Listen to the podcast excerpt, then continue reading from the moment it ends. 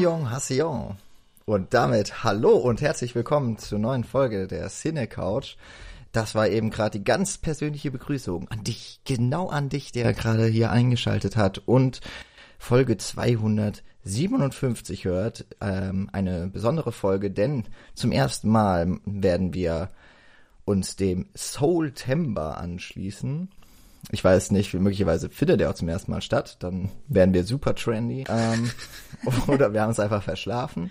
Dazu gleich mehr. Erstmal ganz kurz, wer ist noch alles denn hier? Und das sind, ich bin ganz froh, wieder alle drei, also mich mit einbezogen. Äh, hallo Michi. hallo. Und auch Nils. Hallo. Hallo. Und hallo Jan. Hallo. Habt ihr verstanden, was ich ganz am Anfang gesagt habe? Ich glaube jetzt einfach mal, dass du uns auf äh, Südkoreanisch. ja, nicht auf Nordkoreanisch. Ja. Wehe.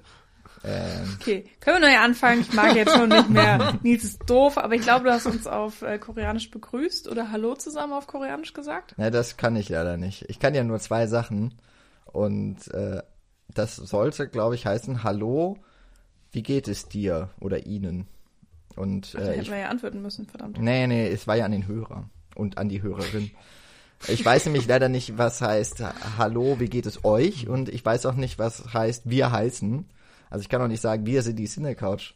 Ich kann nur sagen, dass, äh, ja, hallo. Also eigentlich tust du Dinge, die du nicht beherrschst. ja, deswegen machen wir einen Podcast. Ah. Das ergibt Sinn. Ich habe mich selber fertig gemacht. Aber ich, ich fand das ganz cool, äh, als wir gestern den Abspann ähm, hatten äh, vom Film, äh, dass äh, da teilweise die koreanischen ähm, Schriftzeichen benutzt wurden, um die Namen darzustellen und unsere Schrift. Und ähm, dann habe ich da irgendwie ganz viel drauf geguckt und konnte dann tatsächlich, ähm, ich habe verstanden, wie die Schrift funktioniert und dass es alles so kombiniert wird und das, ich habe das Schriftzeichen für NG, äh, das war eine Endung, also wie Hong, also H-U-N-G und das NG ist ein Schriftzeichen. Naja, und das konnte man irgendwie dann alles rausfinden. Das war irgendwie total cool. Ich fand's cool. Nils guckt blöd. Ja, ich dachte, wir sprechen heute über einen Film und stattdessen sprechen wir irgendwie über unsere mäßigen Kenntnisse der Nils, koreanischen Sprache. Über äh, welchen koreanischen, äh, besser südkoreanischen Film möchtest du denn sprechen heute mit uns? ich möchte heute über The Wailing sprechen. Oh, verdammt. Wow, Überraschung. Habe ich nicht geguckt. Habe ich den falschen Film geguckt? Dann spreche ich alleine über The Wailing. Das ist noch viel besser. Niemand kann mir widersprechen. Ja, das Wir geben trotzdem unseren Senf. Gut, wir betten das gerade ganz kurz ein. Ähm, ich, wir haben den äh, Soultember jetzt zum Anlass genommen, wie wir ja überhaupt dieses Jahr versuchen, relativ strikt diesen ganzen Twitter- und Film-Podcast, Filmblogger, äh, Themenmonaten zu folgen und im, und mal so zu sehen, wie vielseitig doch Filmtwitter ist. Oder ist Filmtwitter jetzt schon ein Schimpfwort? Ich weiß es nicht. Jedenfalls, der Soultember, man hat es vielleicht schon gedacht, es spielt auf den Monat September an, in dem befinden wir uns ja zum Glück noch. und auf die südkoreanische Hauptstadt Seoul. Und dann mit kommen wir zum südkoreanischen Kino. Wobei, wenn ich die Regeln richtig verstanden habe, man auch durchaus nordkoreanische Filme besprechen dürfte. Haben wir jetzt halt nicht gemacht. Ähm, wie es auch Ist immer auch so ist, schwieriger. bei Themenmonaten soll man eigentlich eine Mindestanzahl von Filmen erreichen. Äh, hier wird zwischen drei und sieben genannt. Und wie ich das immer so mache, ich schaffe das ja eh nicht, also habe ich das auch diesmal gar nicht erst versucht. Aber wir haben einfach so ein bisschen geschummelt. Ich glaube, beim Sette Jolly habt ihr es auch äh, festgestellt, äh, Arne und du, Nils, dass ihr über die Gesamtanzahl von Filmen, die ihr in eurer Basta Divano-Folge hattet, dann irgendwie genau auf sieben gekommen seid oder so. Und Ja, stimmt. So war das. Wollt ihr mal raten, der wievielte südkoreanische Film das heute ist, den wir in der Cine Couch besprechen? Der siebte. Oh, Es ist der siebte. Ha! ja, also drei wäre auch wenig gewesen. Ja. ist übrigens äh, in der asiatischen Welt keine Glückszahl. Ist nur in der westlichen Doch Welt. ab eine. sofort schon. Ja, hier steht irgendwie, die weit verbreitesten Glückszahlen sind drei und sieben. Naja, aber das haben wir auch nicht geschrieben. Der Name kommt jedenfalls von Arne, also Jacker Enough Talk und eben dein Basta Divano-Kollege. ähm, da machen wir doch gerne mal mit und äh, sagen, äh, sehr cool, dass äh, ihr lieben Filmbequatscher diese Aktion äh, initiiert habt und äh, damit mal den südkoreanischen Film, den wir ja auch sehr schätzen und mögen, auch so generell nochmal ein bisschen breiter vielleicht ins äh, Gewissen ruft. Und ja, wir machen heute also mit The Wailing eine Folge zu einem Film aus dem Jahr eigentlich 2016, bei uns 2017 erschienen und tatsächlich auch schon einmal von uns in für uns auf jeden Fall Kürze besprochen. Ähm, Nils hatte ihn im Jahresrückblick 2017 in seine Top 5 auf Platz 1 gewählt. Na, ob er das oh, heute, ob er das heute noch so sagen würde, das ist eine der spannenden Fragen, die sich noch hier ranken werden. Oder vielleicht auch ein Mysterium, das auf, äh, das offen bleiben wird. Ich glaube, es wird ein Mysterium bleiben, weil ich einfach keine Ahnung mehr habe, was die Plätze 2 bis 5 waren. Das kann ich dir auch nicht sagen. Wäre die Frage, was da hätte vorbeiziehen können. Ich Kann weiß, ich nicht sagen. In dem Jahr war auch das Problem, äh, wir hatten extrem viele Filme zusammen gesehen und ich hatte ganz viele in meiner Liste, die du auch in deiner Liste haben wolltest und dann wollten wir aber keine Doppelnennung machen und mussten uns irgendwie einigen. Und da ungefähr die ganze Liste, die, die du dann genannt hast, ich nicht auch nur einen Film von gesehen hatte, hatte ich dann alle die wir beide gesehen hatten, die du auch toll fandest. Und ich glaube, das war einer der Gründe, warum The Wedding dann auf der Mensch, 1 war. Was du noch alles erinnerst. Ja, das ja, es war kompliziert in, in 2017 war. Ich weiß nur noch, dass ich den außerdem ähm, in der Folge Live, also zu dem Horrorfilm Live, ähm, genannt habe bei der Second Unit. Da hatte ich mit Christian drüber gesprochen. Hm. Und dann eben am Rande auch noch so über meine Horror-Oktober-Filme. Und äh, zu dem Zeitpunkt hatte ich The Wailing irgendwie gerade frisch im Kino gesehen.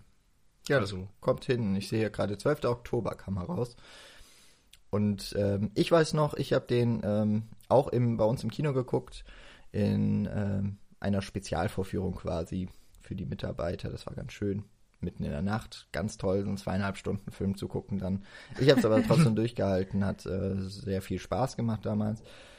Und äh, genau, ich wollte es noch ganz kurz sagen, weil dieses Mal können wir wirklich einfach frei von der Leber wegreden, denn alle die Leute, die den Film noch nicht kennen, denen sei einfach Folge 220 ans Herz gelegt. Das ist unser Jahresrückblick 2017 und darin könnt ihr dann also hören, was Nils zu sagen hat. Ähm, in knappen 13 Minuten, ich glaube, ich sage noch ein bisschen was. Wir waren jetzt die Einzigen, die ihn gesehen hatten zu dem Zeitpunkt. Und äh, da verraten wir auf jeden Fall nichts. Und äh, das Schöne ist, dann können wir jetzt einfach wirklich gleich auch in die Vollen gehen, wenn wir das denn möchten. Und sagen einfach, dieser Film hat so ein paar Wendungen in sich. Er ist ja auch mit zwei Stunden 36 Minuten durchaus prädestiniert dafür, dass er nicht irgendwie komplett stur durchläuft. Also wenn ihr euch diese Erfahrung irgendwie nicht irgendwie vermiesen wollt, dann guckt doch erstmal den Film. Er ist auf, äh, einem, in einem sehr schönen Mediabook erschienen und natürlich auch sonst DVD, Blu-ray und ich glaube auf so ziemlich jedem Streaming äh, bei jedem Streaming-Anbieter gegen Geld zu erwerben. Gut. Ähm, Michi, du hast den Film jetzt wahrscheinlich zum ersten Mal gesehen, also zumindest gehe ich davon aus, dass ihr ihn jetzt nicht nochmal geschaut habt zwischen damals dem Jahresrückblick und heute. Das stimmt, alles. Ha, und äh, Nils, für dich war es dann wahrscheinlich wie für mich auch die Zweitsichtung? Ja, stimmt. Okay. dann, dann, haben wir ja schon mal so die Voraussetzungen hier geschaffen. Und äh, wollen wir vielleicht einmal ganz kurz äh, zum Regisseur erstmal kommen? Gerne. Das ist Hong, Na Hong Jin. Jin. Oder so rum, genau. Wie rum machen wir es denn immer? Also eigentlich müsste er Na Hong Jin heißen. Also ah, okay. Na ist der Familienname und Hong Jin der Vorname, ja. der ja dann in Asien nachgelagert ausgesprochen wird eigentlich. Dann machen wir das doch so. Jin. Okay. Ähm, ich glaube, ich kenne nur einen Film von ihm, äh, sonst noch, und das ist The Chaser. Mhm. Sein der, Erstling. Mh, mm, ja, ich glaube, es war sein erster Langfilm, ne? Ja. Und äh, mit, na, hier dem Oldboy äh, Schauspieler doch auch in der Hauptrolle da? Ah, nee. Nee, ich glaube nicht. Nee, das war aber anders. Ja. Ich glaube, I Saw the Devil. So, das war der gleiche. Oder? Naja. Ja, in I Saw the Devil ist es auch der, äh, oh Gott, der heißt nicht Odesu, sondern. der andere halt. er hat gleich wieder reingeritten hier in den Mist. Ja, ah. ja. Warte, ich. Äh, Choi Min Sik. Ja, also genau. So. Also das ist der Hauptdarsteller, aber der ist eben nicht bei The Chaser der Hauptdarsteller. ähm, zu The Chaser nur ganz kurz. Ähm, sehr straighter Serienkiller-Film eigentlich. Ähm, der, glaube ich, auch in Soul spielt, wenn ich das richtig in Erinnerung habe. Sehr städtisch geprägt ist. Mhm. Und es geht irgendwie darum, ja, dass ein Serienmörder sein Unwesen treibt und die Polizei irgendwie versucht, ihn zu fangen oder so, wenn ich das richtig erinnere.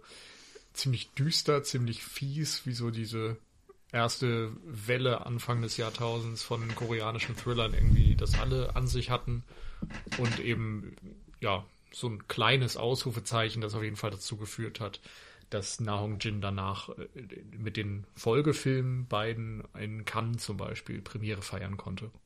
Genau. Äh, jetzt zwischen The Wailing und The Chaser ist noch The Yellow Sea erschienen. 2010 mhm. war das. Ähm, Habe ich nicht gesehen bislang. Ich ähm, bin mir aber nicht sicher. Könnte sogar sein, dass er bei mir im Regal steht. Also der ist auf jeden Fall in Deutschland so ein bisschen merkwürdig, glaube ich, veröffentlicht worden, weil er, wenn ich das richtig erinnere, eine ganz, ganz kleine Kinoauswertung hatte.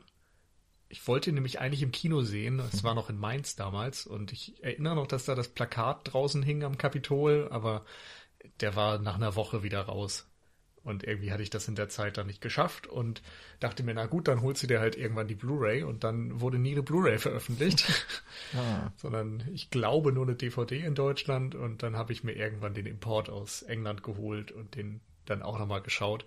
Auch ein sehr düsterer Thriller mit so ein paar Gangster-Elementen, spielt irgendwie auch auf so einer koreanischen Halbinsel, glaube ich, und äh, war ein bisschen diffuser erzählt auf jeden Fall. Und ich weiß noch, dass das für mich so ein bisschen problematisch war, aber es gab so ein paar Szenen, die einfach wahnsinnig gut auf den Punkt inszeniert waren. Ganz am Anfang irgendwie so ein Überfall oder so ein, äh, zumindest eine, eine, eine ganz spannende Szene in einem Hochhaus, die war extrem gut. Also letztendlich für alle, die irgendwie was mit diesem koreanischen Thriller-Genre anfangen können, auch nochmal eine Empfehlung.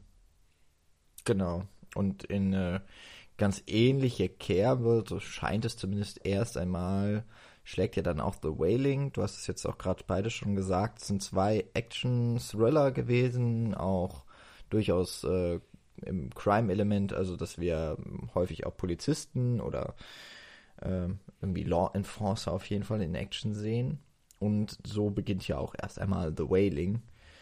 Ähm, aber der, das haben wir auch damals schon äh, sehr gelobt, springt dann gerne oder hält sich nicht so ganz an irgendein Genre, sondern mixt die wild durcheinander und bringt vieles zusammen ähm, und sorgt damit auch, wie ich finde, immer wieder für überraschende Wendungen und äh, einfach immer Unvorhergesehenes. Und äh, das mixt er dann auch noch mit so einem irgendwie totalem Alltagshumor, den ich total faszinierend immer on point finde, obwohl er in, mm. so an sich in der in der gesamten Stimmung überhaupt keinen Platz finden würde nach meinem normalen Befinden. Aber hier klappt es irgendwie total. Also das, das, war ich jetzt auch beim zweiten Mal, war ich eigentlich überrascht, dass das, ich hatte das irgendwie noch so halb in Erinnerung, dass es da so total absurde Szenen auch teilweise gibt.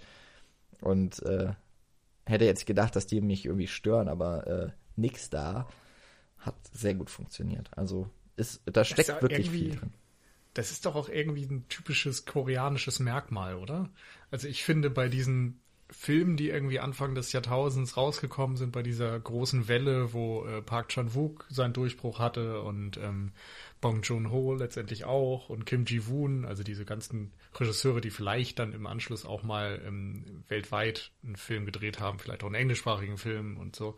Ähm, bei all denen ist es ganz oft der Fall, dass so ein gewisser Humor drin ist. Also bei Oldboy zum Beispiel allein am Anfang, wie Odesu, die Hauptfigur, da auf dem Polizeirevier rotzevoll sitzt und diese Engelsflügel auf dem Rücken hat und damit rumspielt.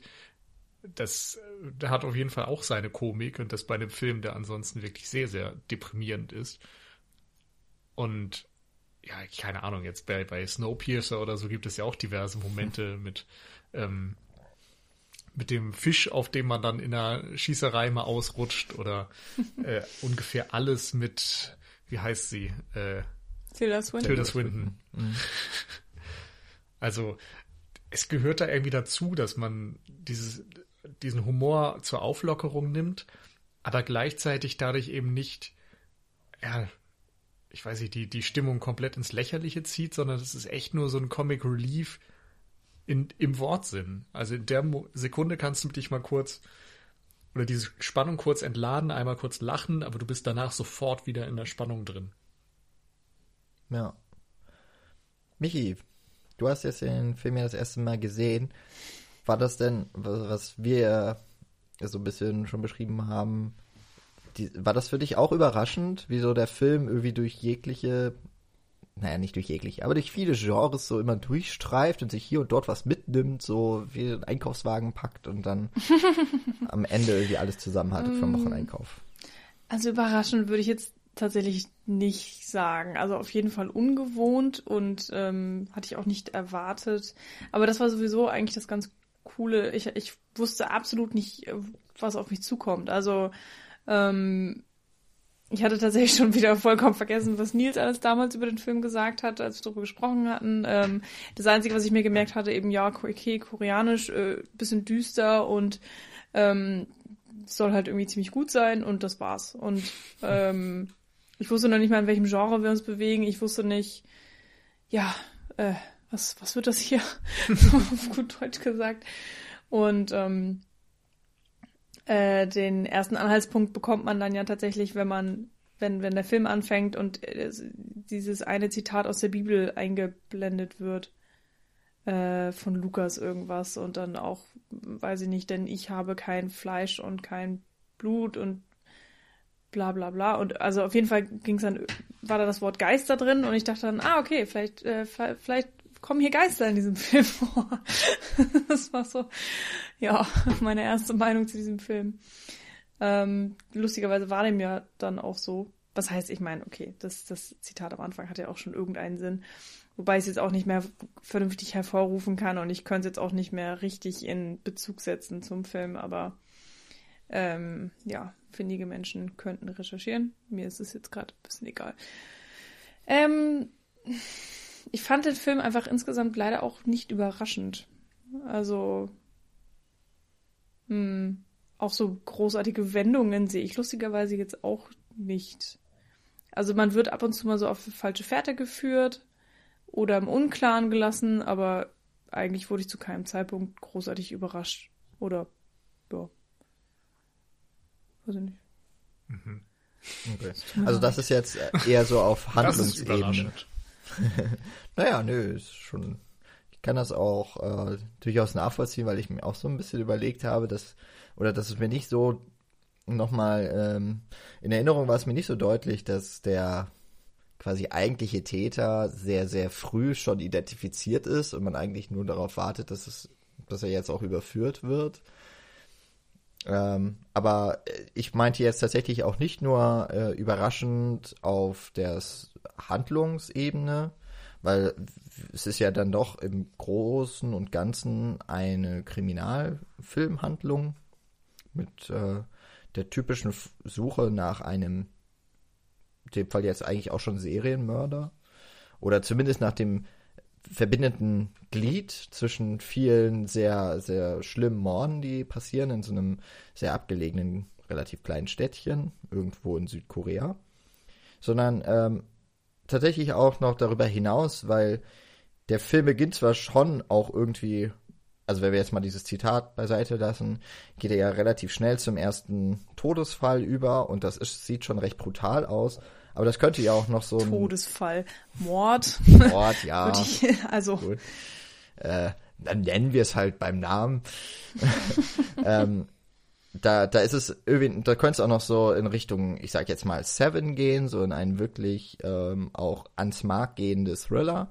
Aber es hat dann ja durchaus noch auch später die fantastischen Elemente eines Horrorfilms eher mit drin, was ich jetzt so von Anfang an gar nicht erwartet hatte. Beim ersten Mal gucken, beim zweiten Mal wusste ich es natürlich noch.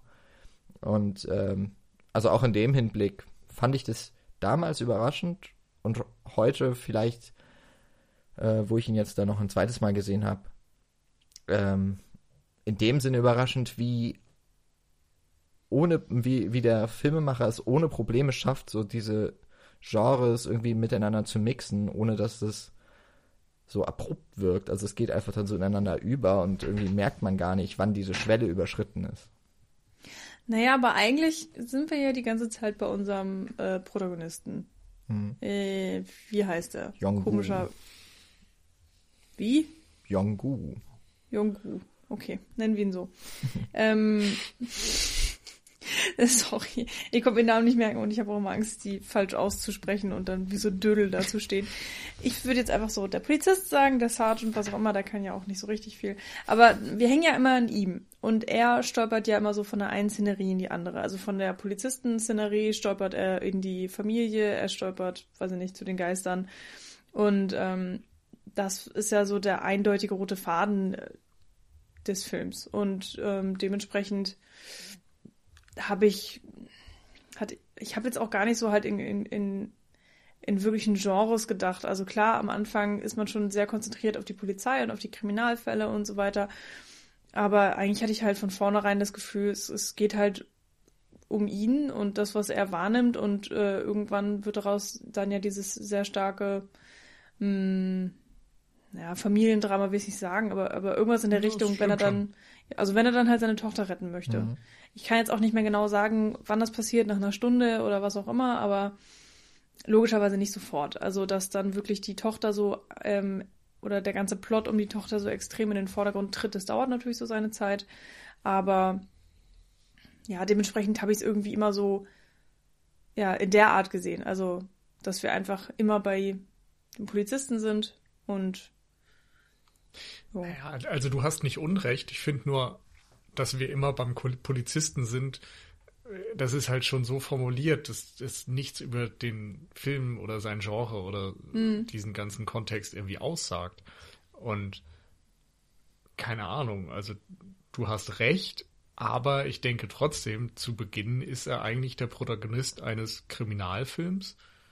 Zumindest wird es so eingeführt. Er ist der Polizist, der am Tatort eintrifft, der ähm, sich informiert, was passiert ist, der ähm, sieht, was passiert ist, der, die Presse ist da, es regnet, es hat vom, vom Setting, vom Regen und so weiter eindeutig irgendwie die Handschrift von sieben und vergleichbaren Filmen, letztendlich auch tatsächlich von The Chaser unter anderem.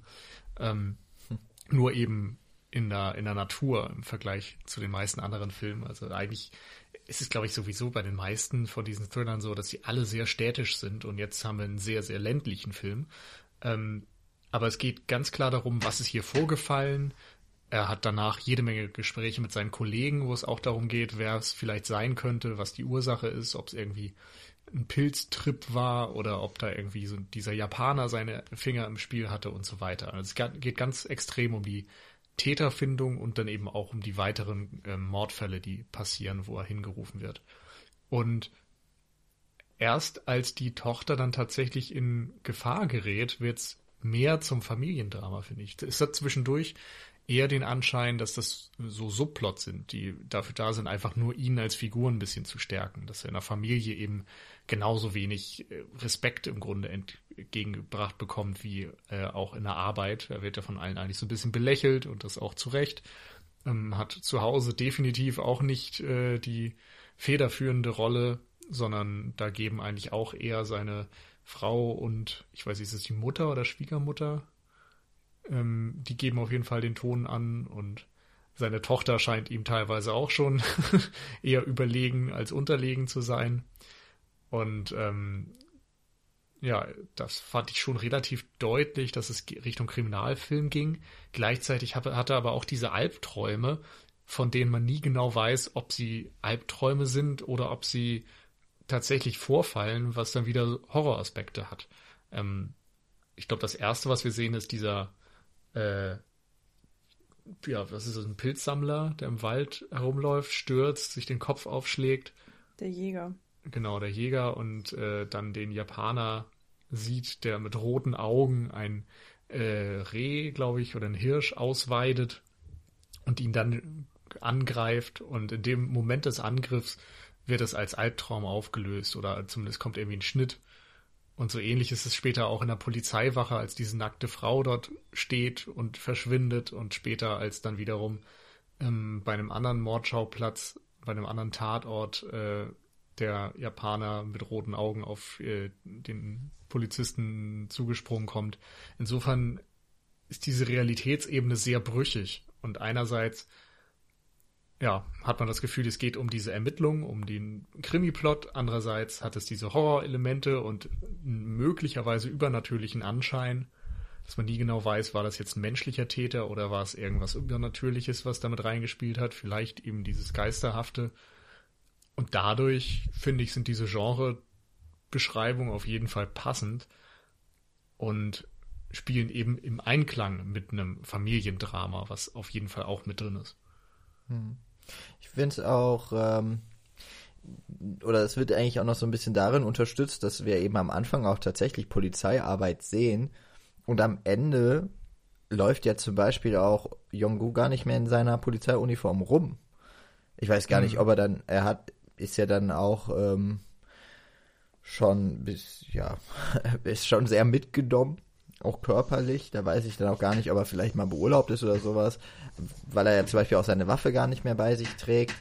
Und so wie am Anfang bestimmte Sachen eher so nebenbei oder unterschwellig mitgelaufen sind, ist es am Ende so, dass zum Beispiel auch das Polizei, dass die Ermittlungen komplett weggefegt werden aus der Handlung, aber es ist so rausgeschlichen worden. Also es ist mir jetzt während des Guckens gar nicht so richtig aufgefallen. Nur wenn ich jetzt mal so zurückdenke, es gibt dann ja diesen einen, äh, die Szene, wo dann äh, Jongul seine Kollegen, also seine, seine Nachbarn und äh, Bekannte irgendwie so zusammentreibt und sie dann zum Japaner fahren, so mit Stöcken und ähm, Werkzeug bewaffnet.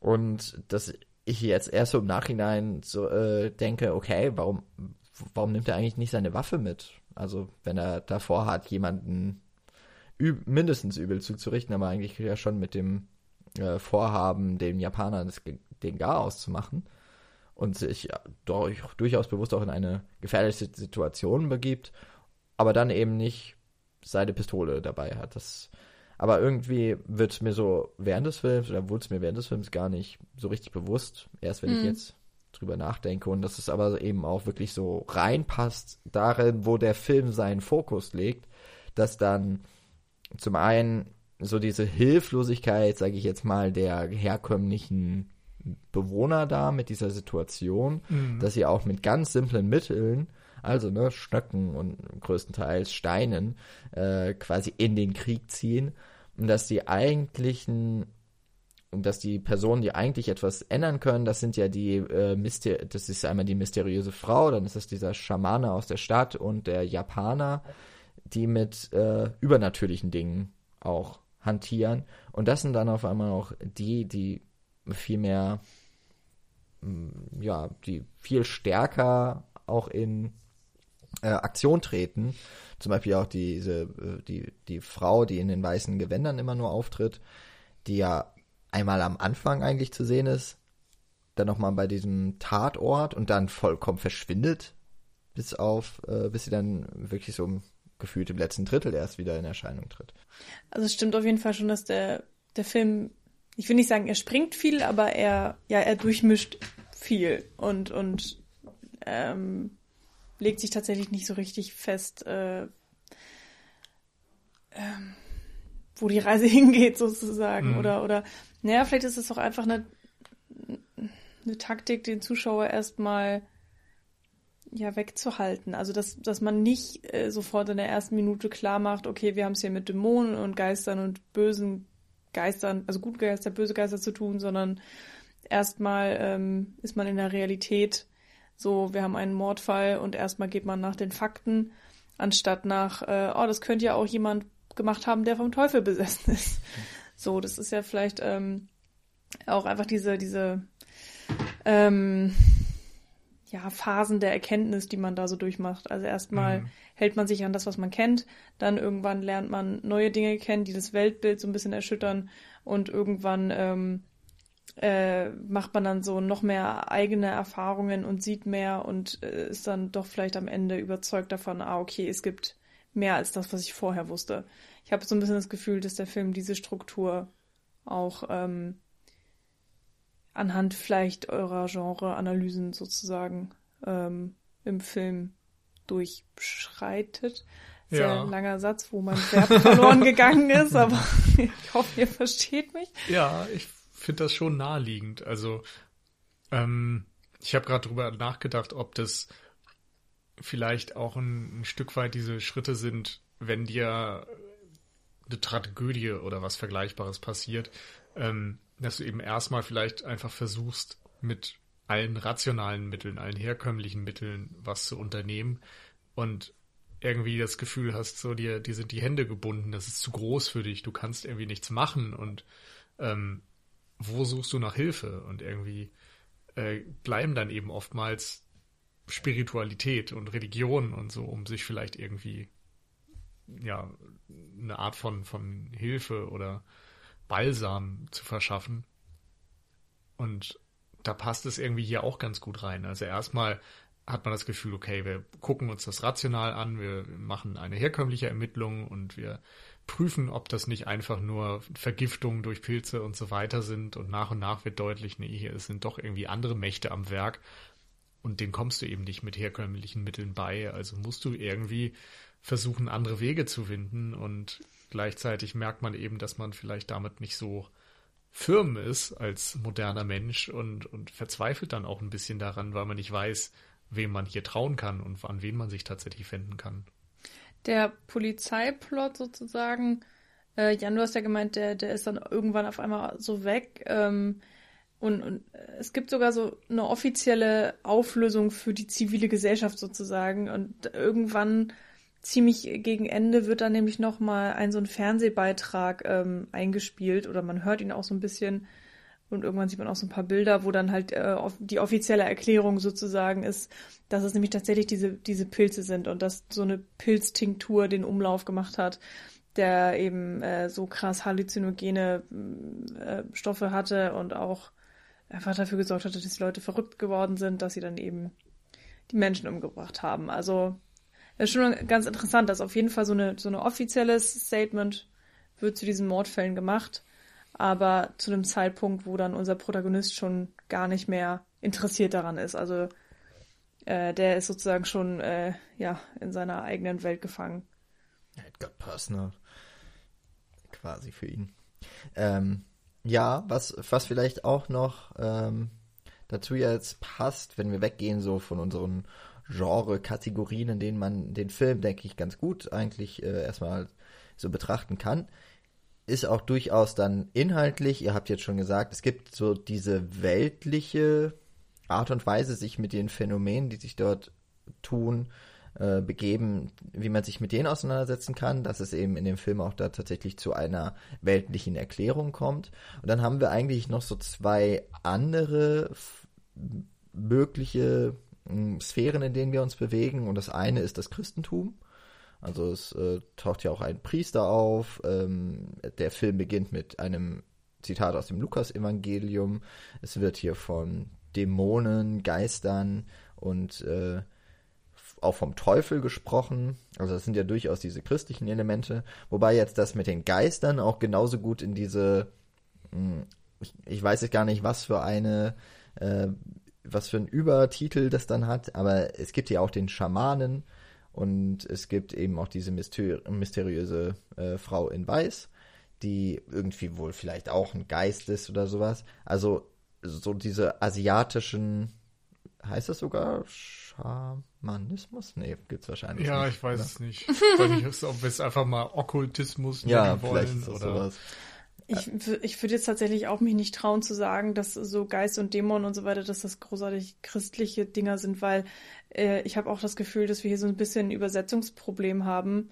Also ich kenne mich auch nicht so gut aus, aber im, in manchen asiatischen ähm, äh, Glaubensrichtungen oder ne, oder oder ähm, Erzählungen und was es da nicht alles gibt, ähm, hat ja jedes da auch so sein eigenes Wort und da gibt es so viele unglaubliche Unterschiede, auch was so, weiß ich nicht, Geister angeht. Also du meinst, dass eventuell diese Bibelstellen gleiche Wortbedeutung haben wie Begriffe wie Geist oder Dämon oder so in deren okkulten Ja, genau, also dass, dass wir, genau, dass die Übersetzung ist halt jedes Mal Geist und jedes Mal Dämon, aber dass bei uns das was komplett anderes bedeutet als in, in der asiatischen Welt. Also ist jetzt gerade Ja. bei meiner Annahme, ähm, um, ja, äh, weil zum Beispiel auch, klar, am Ende reden wir dann vom Teufel und der wird dann ja auch so ein bisschen visualisiert und der hat dann irgendwie diese komischen, so kleine Hörnchen und irgendwie rote Augen und dann hat er, glaube ich, sogar auch noch Hufe.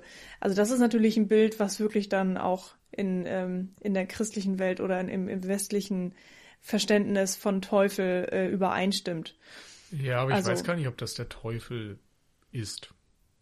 Nee, ich glaube, Also- Ich glaube eher nicht. Ich glaube, das ist tatsächlich ein böser Dämon. Ich glaube, das ist in dem Fall das, was man sehen möchte. Und, Oder so. Ne? Also, Oder so. weil, weil genauso wie es halt diese weltliche, was so nebenbei passiert, eher im Hintergrund abläuft, äh, eben mit der Erklärung da mit den Pilzen, ist eben dann auch der Priester, der den Japaner dann stellt und ja auch mit dem, das wird dann ja auch in deren Diskussion aufge, äh, aufgenommen, dass äh, der Japaner sagt, ja, du bist ja schon sicher, ich bin der Teufel und du bist jetzt hier, um noch quasi die absolute Gewissheit zu erhalten.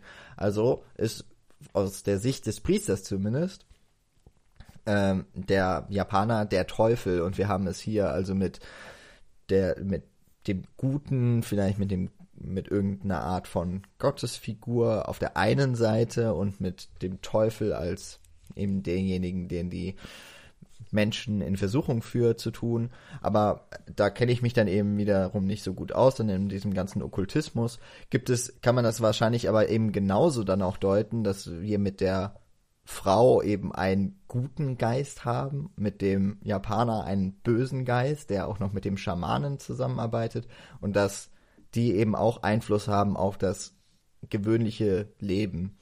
Und äh, dass er das da auch eben alles so nebeneinander stellt, irgendwie, ähm, passt halt dann auch schon wieder, finde ich, so in das eben auch Genre-Konzept, dass er eben gar nicht sagt, das ist jetzt das eine und nicht das andere, sondern ich mische vieles zusammen und lasse damit viele Sachen auch eben ein bisschen im Wagen, aber eben auch damit äh, gebe ich Interpretationsspielraum und eben auch die Möglichkeit für jeden, der diesen Film sieht, eh so in seiner gewissen Form wahrzunehmen und auch äh, zu deuten, was ja, finde ich, auch Mhm. äh, sehr gut funktioniert.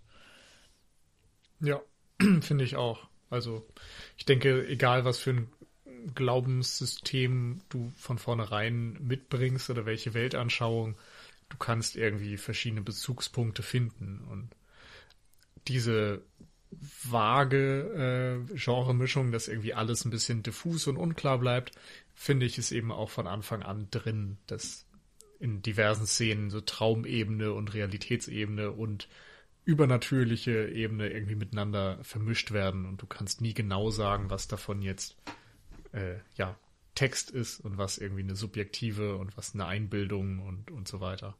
Mhm. Wollen wir uns vielleicht mal kurz auch mit dem Hauptcharakter beschäftigen?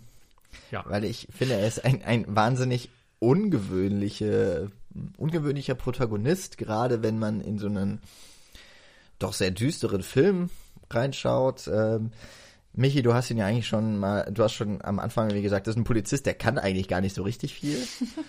Nils, du hast auch schon gesagt, der hat auf, der wird von seinen Kollegen und vor allem auch von seinem Vorgesetzten ziemlich harsch angegangen oder eben auch so ein bisschen fertig gemacht.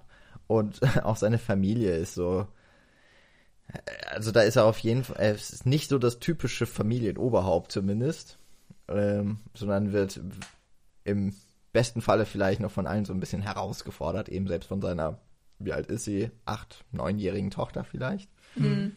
Ich meine, da gibt's ja alleine schon ähm, in der ersten Szene, Ja. wenn er vom Handy geweckt wird und äh, los muss an den Tatort, ähm, früh morgens vor seinem normalen Schichtbeginn und ähm, er sich eben aufmacht, anzieht und so weiter und dann sagt, ah ja, ich muss jetzt hier los und dann kommt die, ich glaube, Schwiegermutter und sagt, nein, nein, nein, du musst erstmal was essen, was irgendwie auch so in meinem Kopf bisschen typisch asiatisch ist. So ähm, zuerst mal muss gegessen werden und äh, er sagt, nein, nein, nein, ich muss los, es ist dringend und hier Tatort und bla bla bla und sie so, nein. Und dann besteht sie drauf und dann, ja, sitzt er am Frühstückstisch und wie so ein, wie so ein kleiner Junge, der sich nicht dagegen wehren kann, was, ähm, weiß ich nicht, was seine Mama sagt, so sind halt die Regeln, die müssen befolgt werden. Und dann sitzt er da auch so ein bisschen ähm, trostlos rum, hatte ich das Gefühl, und dann fragen alle nach, oh, was ist denn passiert? Und der weiß eigentlich gar nichts, weil er ist ja nicht auf der Arbeit. er durfte ja nicht.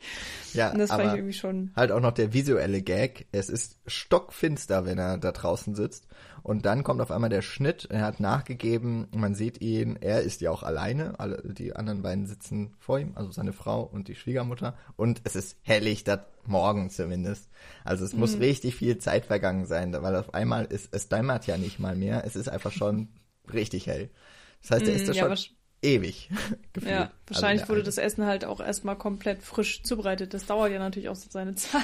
es ist nicht so, dass er sich einfach ein Brot geschmiert hat und äh, Ja. oder geschmiert bekommen hat, sondern da ist ja ein komplettes, normales, großes Frühstück mit ganz vielen verschiedenen ähm, Gerichten Er ist zubereitet. sowieso ständig am Essen. Ja. Ja, äh, man sieht ihm ja auch an, also dass er ihn ja. Dem Ja, aber lustigerweise so dick ist er gar nicht. Er hat halt so ein komisches, dickes Gesicht und halt kein, sein Kinn geht irgendwie so ganz merkwürdig in den Hals über. Also wenn man nur den Kopf sieht, sieht er wirklich dick aus, aber vom Körper eigentlich gar nicht. Erinnert, äh, er erinnert mich tatsächlich ganz doll an äh, Song Kang-ho, der den Vater spielt in The Host zum Beispiel oder jetzt bei, Stimmt. äh, wie heißt der neue noch, ähm, Parasite. Parasite. Mhm. Hm. Irgendwie ist das genau so eine Rolle. Also irgendwie Familienvater und äh, einerseits eben diese Pseudo-Autoritätsfigur, aber in Wahrheit klappt es nicht so richtig. Vor allen Dingen hatte ich das Gefühl, er hat nicht so den richtigen Antrieb. Ähm, er schien mir jetzt nicht so, als würde er unfassbar viel Freude aus seiner Arbeit gewinnen. Es ist halt eher so, ja, er macht das halt. Ähm, also er hat ja auch einfach Mhm. insgesamt nicht wirklich viel Erfolg. Er kriegt wenig Anerkennung. Ähm, das Einzige, was halt ist, dass er von, von seinen ähm, direkten Nachbarn da so befragt wird, weil er halt Klatsch- und Tratsch-Potenzial liefert, aber ansonsten ist auch niemand so richtig interessiert. Also ich, ähm, gerne denkt man ja von Polizisten so, dass die haben halt so ein gewisses Image, so es ist so, Ja. boah, er ist Polizist und ne, er vertritt das Gesetz und das kann man natürlich irgendwie ziemlich cool sehen und darstellen und bei ihm ist es eher so, als wäre er hier so ein, so ein Beamter, so ein Deutscher, der Akten durch die Gegend Nee, trägt. ich finde, er ist eher so der Dorfpolizist. Also Ja, das, was man, ne, wo du eher das Gefühl hast, so, naja, die großen Verbrechen finden halt irgendwo anders statt und du bist eher der Typ, der so oh, sich morgens mal einen Kaffee holt und mit den Nachbarn plauscht und eventuell mal einen Falschparker aufschreibt, aber eigentlich dann auch nur noch mal zu Hause anruft und sagt, ja, Karl-Heinz, das nächste Mal stellst du dein Auto woanders ab, ne? Ja, ja. Also so, da passiert nichts. Und dementsprechend muss er irgendwie auch keine großen Fähigkeiten haben und ist eher so ein, ja, so ein Typ, der irgendwie auch damit einverstanden und zufrieden zu sein scheint, dass er jetzt keine große Nummer ist. Aber auf dem Papier verbindet man mit, mit seiner Stellung als Polizist und Familienvater und so irgendwie eine, eine ganz andere archetypische Figur, die normalerweise dieses heldenhafte, maskuline hat und, und ne, du gehst irgendwie voran und Ja. riskierst alles, um irgendwie da irgendwie den Fall zu lösen und deine Familie zu schützen und überhaupt. Und er. Er ist halt absolut nicht dieser Typ. Ja. ja. Und das macht es irgendwie auch wieder ja sehr realitätsnah und sehr spannend, weil er eben nicht das Rüstzeug hat und so ein bisschen zwar den Willen und so weiter im Verlauf des Films aufbringt, äh, sich nicht kampflos zu ergeben und irgendwie zu versuchen, seine Familie zu schützen. Aber es bleibt eben trotzdem noch dieser Typ, der eigentlich nicht so richtig in der Lage ist, das zu machen und ja, von einer Situation in die nächste stolpert und eben nicht genau weiß, wie ihm geschieht und dadurch auch ähm, umso hilfloser ist, wenn er dann in dieses Spiel von Gut und Böse gerät und einfach nicht weiß, wem er vertrauen kann. Ich mag übrigens dann auch noch ähm, gleich im Anschluss an diese eben erste Szene, wo er eigentlich an den Tatort muss, dass er dann ja auch noch seine Tochter in die Schule fährt. So ein nettes Detail irgendwie, wo einfach so klar wird, ja, da ist halt irgendwas passiert und eigentlich müsste ich da jetzt, oh Gott, also ich muss ja schon seit zwei Stunden da sein, aber es gibt ja noch andere Pflichten. Also da wird ja schon auch so ein bisschen auf eine da noch sehr witzige Art und Weise, aber da wird auch schon die Stellung der Familie eigentlich hervorgehoben und äh, legt ja im Grunde damit auch schon für später mh, mm, so ein bisschen die die ähm, die Basis. Ich, und äh, ich finde, er ist halt genau der richtige Charakter, um diese Art von Humor, die der Film eigentlich aber auch dann so nach, ich würde sagen, nach dem ersten Drittel ungefähr ablegt, zumindest größtenteils, ähm, um, um diesen total lebensnahen und ähm, irgendwie auch sehr leicht verständlichen Humor, weil man es irgendwie vielleicht auch von sich selber kennt oder aus ähnlichen Situationen. Ähm, er ist halt so down to earth, ja, er ist nichts Besonderes irgendwie, er macht seine Sache okay und er, zumindest am Anfang hat man auch nicht das Gefühl, dass er irgendwie jetzt, der hat keine große Agenda, du hast schon gesagt, er hat keinen großen Antrieb, der hat irgendwie keine Ziele so richtig, aber er ist halt irgendwie so ein Typ, der, der möchte halt so gemütlich sein Leben eigentlich, glaube ich, leben und keinen großen Ärger machen. Und da wird er halt dann auch rausgezogen. Und ich glaube aber, das ist etwas, womit man sich erstmal sehr gut anfreunden kann und mit dem man irgendwie sehr leicht Sympathie empfinden kann. Mhm. Vor allem fand ich dann schön in der, in der Nachfolge, er hat dann mit seiner äh, Frau ja auch einmal noch Sex im Auto. Und auf einmal sieht, äh, ist dann Eugene, seine Tochter, an, am Fenster und fragt, was sie denn da treiben, die Erwachsenen. Und er nimmt sie dann ja mitten in so den Dorf, Dorf- oder Stadtkern. Und da ist in diesem Geschäft, wo irgendwie alles pink ist und aus Plastik. Und dann, auch dann kommt wieder so ein Schnitt und dann sitzen sie irgendwo äh, an der Straße, also so ein bisschen von der Straße weg in der Natur. Und die Tochter hat einfach tütenweise Zeug aus diesem Laden und guckt da so durch.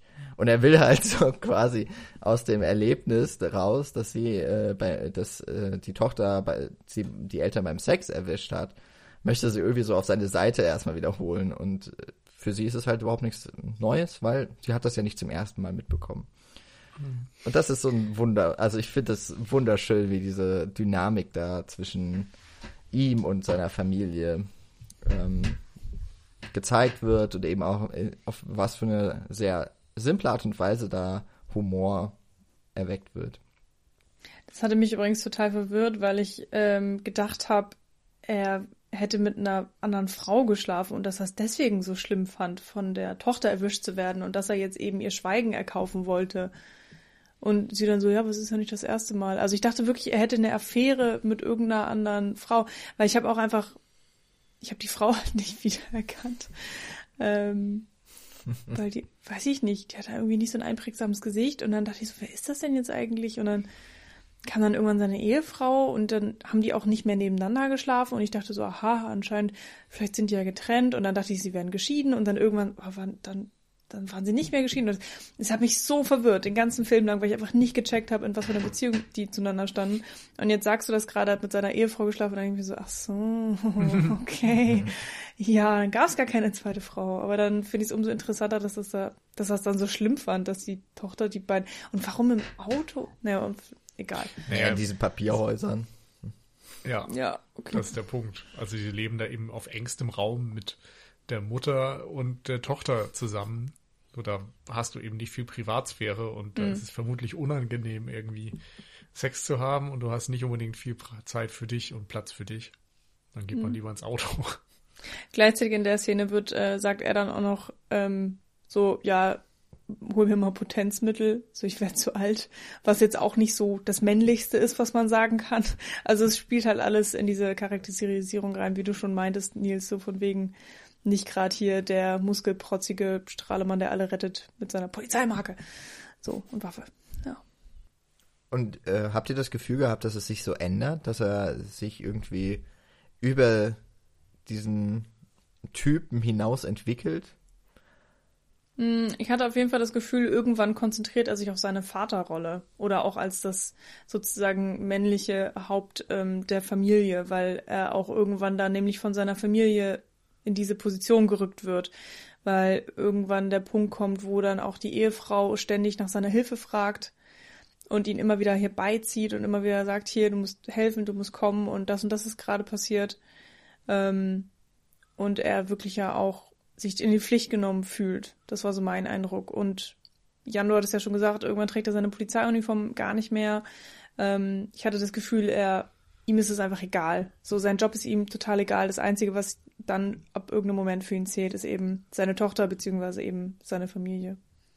Hm, also ich finde eben, dass sein Wille auf jeden Fall zum Vorschein kommt. Am Anfang ist er einfach ein Typ, der dem irgendwie alles so ein bisschen gleichgültig zu sein scheint bis zu einem Grad, einfach in den Tag so reinlebt und in dem Moment, wo seine Familie in Gefahr ist, hat er irgendwie eine Mission, und zwar diese Familie zu schützen. Und das nehme ich ihm auf jeden Fall ab, dass er da schon alles dran setzt, irgendwie ja, das zu bessern, aber ich habe gleichzeitig eben das Gefühl, dass ihm das Rüstzeug fehlt und dass er irgendwie nicht mhm. weiß, wie er helfen kann und eben die meisten Ideen, was man denn mal tun könnte, irgendwie auch von anderen kommen. Mhm. Also ob es dann die Kollegen sind, die sagen, ja, das war der Japaner und wir müssen jetzt irgendwie bei dem mal gucken oder ob es dann irgendwie die äh, ja, die, diese Frau in Weiß ist, die ihn mit auf den Tatort nimmt oder eben seine Ehefrau, die einen Schamanen einbestellt, ohne dass er da was mit zu tun hätte.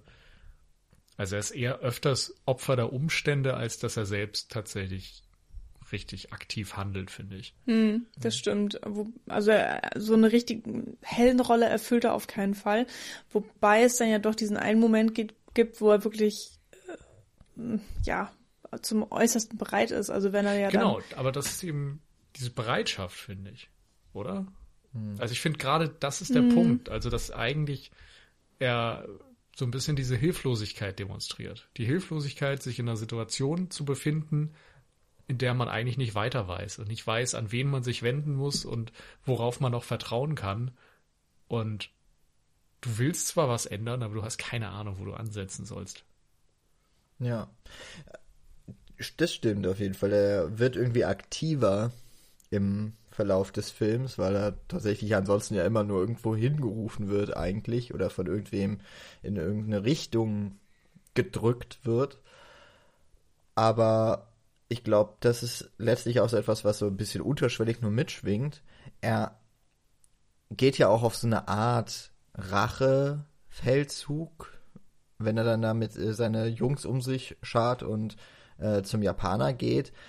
Was aber dann ja am Ende von der, ähm, von dieser Frau in Weiß als ähm, eigentlich so der Knackpunkt dann genannt wird, dass alles, was jetzt gerade passiert, das passiert, weil du den anderen, den Bösen, quasi gegen dich aufgebracht hast mit deinem Getue. Das heißt, ein, auch noch alles das, was er dann gemacht hat, ist auch noch zu seinem Nachteil. Also es ist ja nicht mal so, dass er mhm. hilflos ist, sondern es wird zumindest von dieser einen anderen Figur im Film unterstellt, dass das Schlimme, was noch passiert, auch noch seine Schuld ist. Also er ist in diesem ja. gesamten Spiel zwischen Gut und Böse bestenfalls ein Spielball, der hin und her geworfen wird. Genau. Aber halt nicht wirklich ein, also erst recht kein gleichberechtigter Mitspieler und eigentlich, ja, er ist halt eine Figur. Und mit der ja. wird gemacht, was man will. Ja, und ähm, also es gibt für unterschiedliche Interpretationen auf jeden Fall am Ende dazu. Ähm, ich habe eine bei YouTube gefunden, die auch tatsächlich mehr auf diesen Okkult-Aspekt aus koreanischer Perspektive eingeht, ähm, nach der der Schamane und der Japaner eben beide von diesem bösen Geist besessen sind und äh, im Grunde gemeinsame Sache machen, während die weiße Frau äh, die ja, ich sag mal, der Schutzgeist ist für diese Gegend. Mhm. Und sie hat dann irgendwie auch am Anfang quasi einen Schutzzauber um das Haus von ähm, Jonggu ge ge gezaubert, gewirkt. hingemacht, ja. gewirkt. Ja, so sagt man das genau. Äh, und mit dem Raben im Fass. Genau, im Grunde wird der, der Rabe ist es dann quasi, der für diesen Zauber, diesen Schutz sorgt. Und in dem Moment, wo der Schamade dann den Raben da wegnimmt, ist das Haus eben nicht mehr sicher. Und ähm, dass er den Turnschuh von seiner Tochter aus dem Haus des Japaners mitbringt, ist eben auch so ein Ding, dass möglicherweise dieser Gegenstand besessen ist oder die Besessenheit bei ihr auslöst, sodass der Geist dann auch auf sie umspringen kann. Und in der Interpretation sagen sie dann noch, dass ähm, in dem Moment, wo er eben die Japaner tötet, anfährt und vom Berg schmeißt und so weiter, äh, dass er dadurch ja auch sündigt. Und der Schamane sagt, glaube ich, vorher mal an irgendeiner Stelle, ähm, von wegen, wenn ich das Ritual machen, musst du vorher irgendwie einen Tag lang auf gar keinen Fall irgendwas Schlimmes tun, so kein Sex, kein sonst was, keine Sünden. Sogar aufs Essen achten, hat genau, er gesagt. aufs Essen achten, so diese Kleinigkeiten eigentlich. Und in dem Moment, wo der Vater sündigt, könnte es eben auch da wieder eine, eine starke Wirkung auf die Tochter haben irgendwie. Mhm. Also ich muss sagen, in dieser ganzen Mythologie bin ich überhaupt nicht drin und muss irgendwie alles dann annehmen, was mir Experten darüber erzählen oder Expertinnen. Ähm, aber ich fand das ganz schlüssig, dass man eben mit diesen Schutzzaubern tatsächlich äh, deutliche Dinge verbindet und dass es irgendwie so ein Regelsystem vielleicht gibt, das wir als westliche Zuschauer gar nicht verstehen können, was aber für östliche oder Koreaner und Koreanerinnen irgendwie klar ist und oder klarer. Hm. Das mit dem Rahmen, das, äh, das erscheint mir jetzt total sinnvoll. Ich habe mich nämlich gefragt, was das sollte. Weil es ein schwarzer Rabe war, habe ich halt gedacht, er gehört halt auch zu den Bösen. Deswegen war ich auch mhm. die ganze Zeit so, hm. Also, In dem Moment denkt man ja auch, dass der Schamane noch genau. gegen den Bösen kämpft. Genau. Aber zum Beispiel so eine Sache, die mit den Schutzzaubern, das ist jetzt natürlich auch etwas, was ich, oder mit den Schutzbänden, das ist etwas, was ich ja auch nicht äh, irgendwie richtig weiß. Aber ist mir jetzt, glaube ich, auch erst beim zweiten Mal aufgefallen, dass äh, am Ende ja die, ähm, die Frau da in den weißen Kleidern ja auch sagt, dass sie so dem, dem Dämonen eine Falle gestellt hat und dann kommt so ein Schnitt auf dieses Tor und da hängen mhm. dann so verschiedene Pflanzen, also ähm, Zweige von irgendwelchen äh, Gewächsen und am Ende verwelkt dann ja auch das eine irgendwie sehr zentral. Ich habe jetzt vergessen, was, äh, wie, wie diese, wie dieses Kraut heißt. Aber das wurde auf jeden Fall ähm, auch in der Pro Produktion sehr lange vorher getrocknet und diese Pflanzen, wenn die, wenn diese Blätter absterben, nimmt es halt so Totenkopf-ähnliche mm, Gebilde an. Und das sieht man tatsächlich auch beim, ich glaube, allerersten Mord. Ja. Hängt das nämlich auch und eben auch so verwelkt. Was dann ja wahrscheinlich bedeutet, dieser Schutzgeist hat auch schon bei der anderen Familie das versucht und ist gescheitert. Und ja. jetzt hat sich das auch dort wiederholt. Bei diesem, bei dem Haus, wo es gebrannt hat, da bin ich mir jetzt gar nicht sicher. Ich würde jetzt aber einfach mal vermuten, dass es dort auch irgendwo hängt.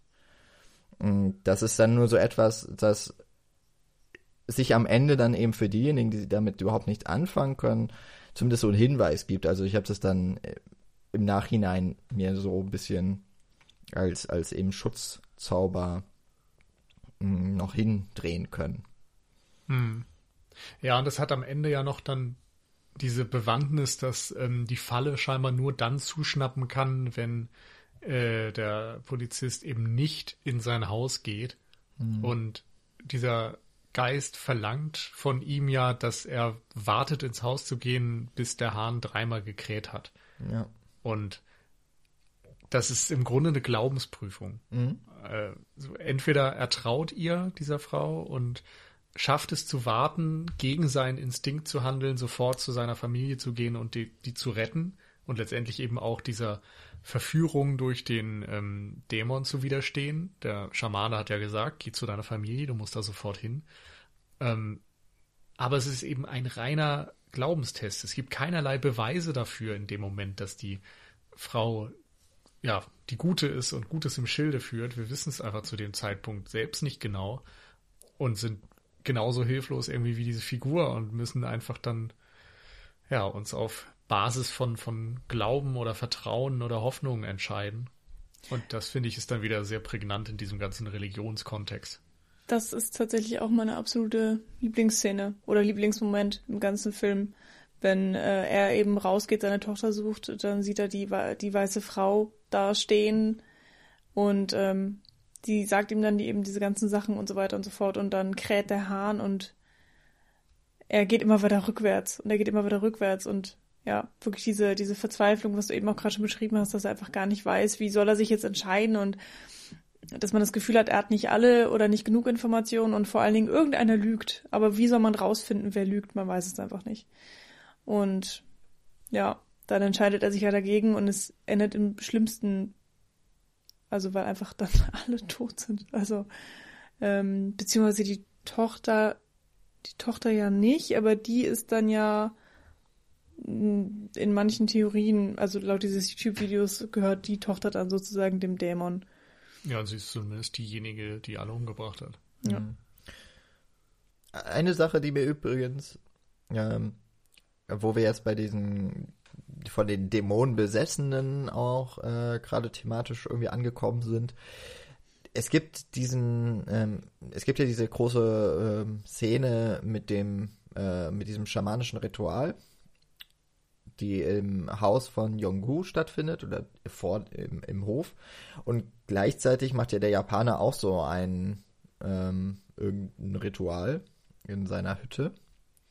Und für, bei dem Japaner geht es ja offensichtlich um den ähm, ein Mann, ich habe jetzt den Namen vergessen, der in diesem Pickup-Truck irgendwo im Wald äh, eigentlich ja schon umgekommen ist, der, glaube ich, auch seine Familie umgebracht hat. Ich weiß nicht, war das. Das war auf jeden Fall auch einer dieser Mordfälle, die passiert ist. Und der wurde auch gesucht. Park, irgendwas. Und es ist mir irgendwie nicht so ganz klar, weil der Japaner dann, äh, er wird ja fast getötet, dieser Geist, hat man, oder scheint so. Und der, dann äh, macht er sich irgendwann nochmal so panisch auf den Weg zu diesem Laster. Und dann ist der, diese, die Leiche weg. Und ich kann, also ich weiß nicht genau, was das sollte. Wollte der Japaner tatsächlich, dass diese Leiche tot bleibt? Wollte er sie wieder erwecken? Also ich, das, ich weiß, da bin ich komplett im Dunkeln, was das eigentlich sollte und wer da wirklich die Finger im Spiel hatte. Habt ihr das Ja. irgendwie kapiert? Ganz ehrlich, nee. ähm, das liegt aber auch daran, dass diese ganze Schamanenszene, ähm, die ist einerseits sehr intensiv gefilmt, finde ich, so mit dem Score und den Kameraeinstellungen, dem Schnitt und allem, so dass ich irgendwie immer so ein bisschen mehr auf einmal einfach audiovisuell gefesselt bin und das Denken einstelle. Und andererseits ähm, geht man, wenn man diese Szene schaut, eigentlich davon aus, dass der Schamane äh, die Tochter jetzt retten will, also ihr den, den Dämon austreiben möchte und dass er dazu ja auch den, den Raben da aus dem Gefäß geholt hat. Aber eigentlich weiß man ja am Ende, dass er gerade Böses im Schilde führt. Und ähm, insofern ist da irgendwie auch die Frage, inwieweit diese beiden Männer eigentlich gerade zusammenhängen in der Szene, finde ich. Also wer, wer zaubert gerade was? ja, genau. Ja, und vor allen Dingen, warum scheint dann der Japaner dann auch irgendwo gescha geschadet? Also der, der liegt dann ja so halbtot oder bewusstlos oder was auch immer dann am Ende rum, weil ja dann das Ritual vom Schamanen auch unterbrochen wurde oder abgebrochen wurde. Ähm, Mhm. Einer der Momente übrigens, wo unser Polizist auch aktiv mal einschreitet. Das stimmt. Ähm, wobei auch mit vollkommen ungewissen Ausmaßen. Mhm. Man denkt ja nur so, ah, wie, warum brichst du das Ritual ab? So vielleicht äh, war er kurz davor, sie zu retten, vielleicht lügt Mhm. deine Tochter, vielleicht sprach der Dämon aus ihr. Auf der anderen Seite, im Nachhinein weiß man, okay, vielleicht war es tatsächlich die bessere Idee, das Ritual abzusagen, bevor der Ja. Schamane noch mehr Böses hätte anstellen können, was auch immer. Aber der, ja, der Japaner liegt dann da irgendwie so bewusstlos rum und so, wie ist das passiert? Also so wie ich es verstehe, ähm, zaubert der Schamane da rum, macht sein Ritual, um den Einfluss des bösen Geists zu vergrößern. Und der Schaden, den er anrichtet, richtet sich dann in dem Moment irgendwie gegen die Tochter, weil sie besessen wird. Und in dem Moment, wo das Ritual abgebrochen wird, geht der Schaden dann irgendwie auf den Japaner. Das klingt irgendwie wie so ein Videospiel. Der Schaden wird übertragen auf jemand anders und reflektiert, weil bla, ich habe da die Karte XY gespielt. Also im Falle. Grunde hatte ich jetzt auch beim Schauen, also ich habe es wirklich auch nicht so ganz verstanden, schon beim Schauen nicht so 100 pro, ähm, hatte einerseits nicht das Gefühl, dass es jetzt so unbedingt wichtig ist. Ich hatte jetzt auch jetzt ja nicht das Gefühl, ich hätte jetzt erstmal ein komplettes Buch über ähm, südkoreanische Geistergeschichten mhm. lesen müssen. Aber gleichzeitig ähm, war ich dann einfach nicht so reingezogen. Also klar, es ist intensiv gefilmt, war eine gute Szene, so nichts dran zu meckern, aber hm, also ich, ich war dann so ein bisschen... nicht laut genug geguckt. Ja, ja, ja. Ich war auf jeden Fall so ein bisschen dis distanziert dann in dem Moment, weil ich kurz dachte so, hä? und ich brauche jetzt auch nicht jemanden, der mir dann im Nachhinein nochmal erzählt, ah, das und das ist übrigens passiert. Mhm. Ähm, aber ja, man kann ich kann es dann halt auch irgendwie nicht ändern, wenn ich mir, wenn ich dann da sitze und so ein bisschen unemotional bin. Mhm. Also ich weiß nur, dass ich die Szene im Kino damals also wirklich wahnsinnig gut fand und völlig gebannt war. Und ein bisschen hatte ich das dann gestern auch wieder, aber nicht auf dem Level, weil du einfach eine andere ja, Schausituation hast letztendlich. Und der Sound macht da wirklich ganz viel aus. Diese ganzen lauten Trommeln, die dann zwischendurch mal wieder ganz schnell ähm, abebben in dem Moment, wo ein Schnitt zum Japaner stattfindet oder zu anderen Szenerien. Und so, das hat eine total hypnotische Wirkung eigentlich. und die kriegst du eben nicht so mit, wenn die Lautstärke da nicht so hoch ist und, und die, ja, der, der Raum nicht perfekt abgedunkelt und so weiter.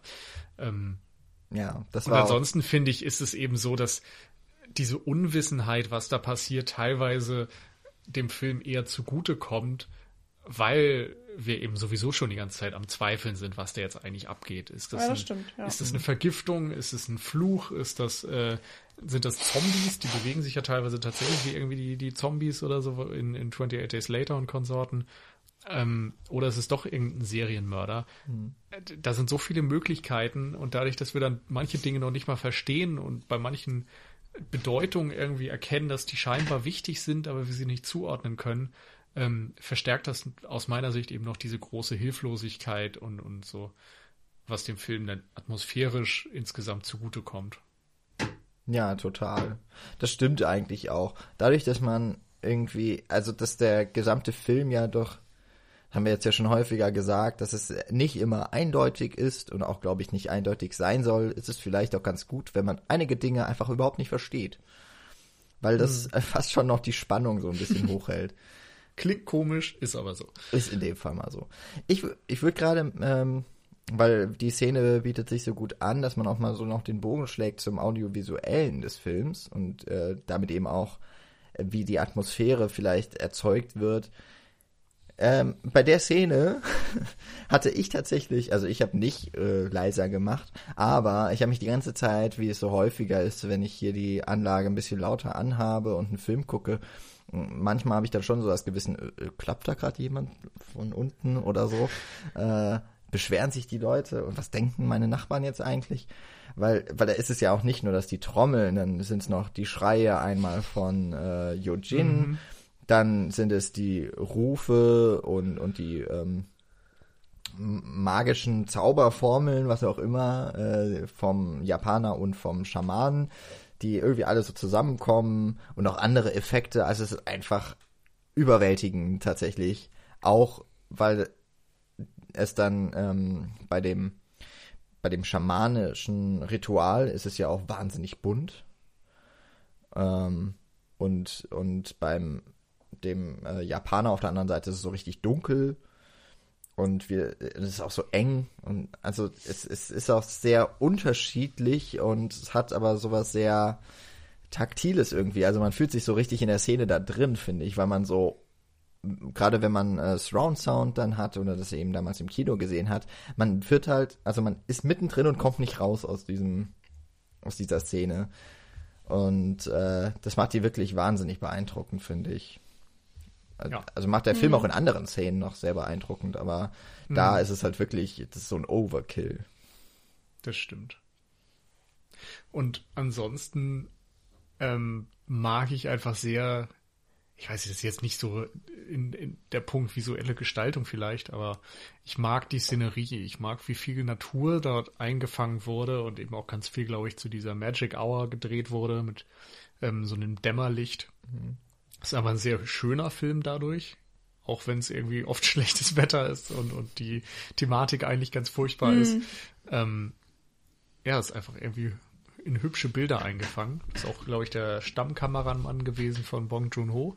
Mhm. Ähm, und ansonsten mag ich die, die Endsequenz, also diese Parallelmontage am Ende, äh, wenn der Protagonist eben vor diese Wahl gestellt wird von der weißen Frau, wem traust du jetzt? Und eigentlich beginnt es sogar noch vorher, weil ähm, eigentlich hatte, glaube ich, der Film so, ich sag mal, eine Stunde und 50 Minuten lang alles aufgebaut, hat dir irgendwie jede Figur näher gebracht, die äh, die Grundkonstellation, die, die, das, die ganze Problematik des Films irgendwie aufs Tablett gelegt und dann lässt er irgendwie alle Figuren in der einen oder anderen Weise aufeinandertreffen. Der äh, Protagonist, der Polizist, fährt nach Hause, wird vom Schaman angerufen, der wiederum trifft auf die weiße Frau und kriegt dieses extreme Nasenbluten und muss sich übergeben. Äh, dann ist der Priester beim Geist und die Familie ist im Haus und irgendwie wird alles parallel geschnitten. Ab einem gewissen Zeitpunkt. Ich könnte nicht mehr sagen, wo das beginnt, aber äh, ich fand das so effektiv einfach, da, weil du weißt, alles passiert zeitgleich und es wird eine unfassbare Spannung aufgebaut, weil jeder einzelne Handlungsstrang irgendwie so bedeutend geworden ist, dadurch, dass man irgendwie diese ganzen ähm, Konflikte und Figuren kennt. Und man will bei jedem wissen, wie es ausgeht und was da jetzt als nächstes passiert. Man will, dass die Familie gerettet wird. Man will wissen, ob die weiße Frau äh, die gute ist oder die böse. Man will wissen, wie der Geist enttarnt wird, wird. Und der dreht ja dann auch noch diese Rollendynamik um und sagt irgendwann so, wer, von wegen, äh, ich glaube, der Priester kommt rein und sagt, ich werde dich nicht gehen lassen. Und dann lacht er einfach so schäbig und sagt nur, äh, wie kommst du denn auf die Idee, dass ich dich gehen lassen werde? Und in dem Moment wird eigentlich klar, dass er eben nicht mehr nur dieser alte Japaner ist, der sich da in der Höhle versteckt, sondern dass er eben so ein enorm mächtiges Wesen ist. Na gut, das war schon in dem Moment klar, wo er da überhaupt saß, weil eigentlich ist er ja tot Ja. Klippe runtergestürzt worden, aber ja, verstehe, was du es- meinst. äh, ja. Jetzt ist kein Zweifel man mehr weiß offen. es nicht. Also es bleibt immer ein Restzweifel, finde ich.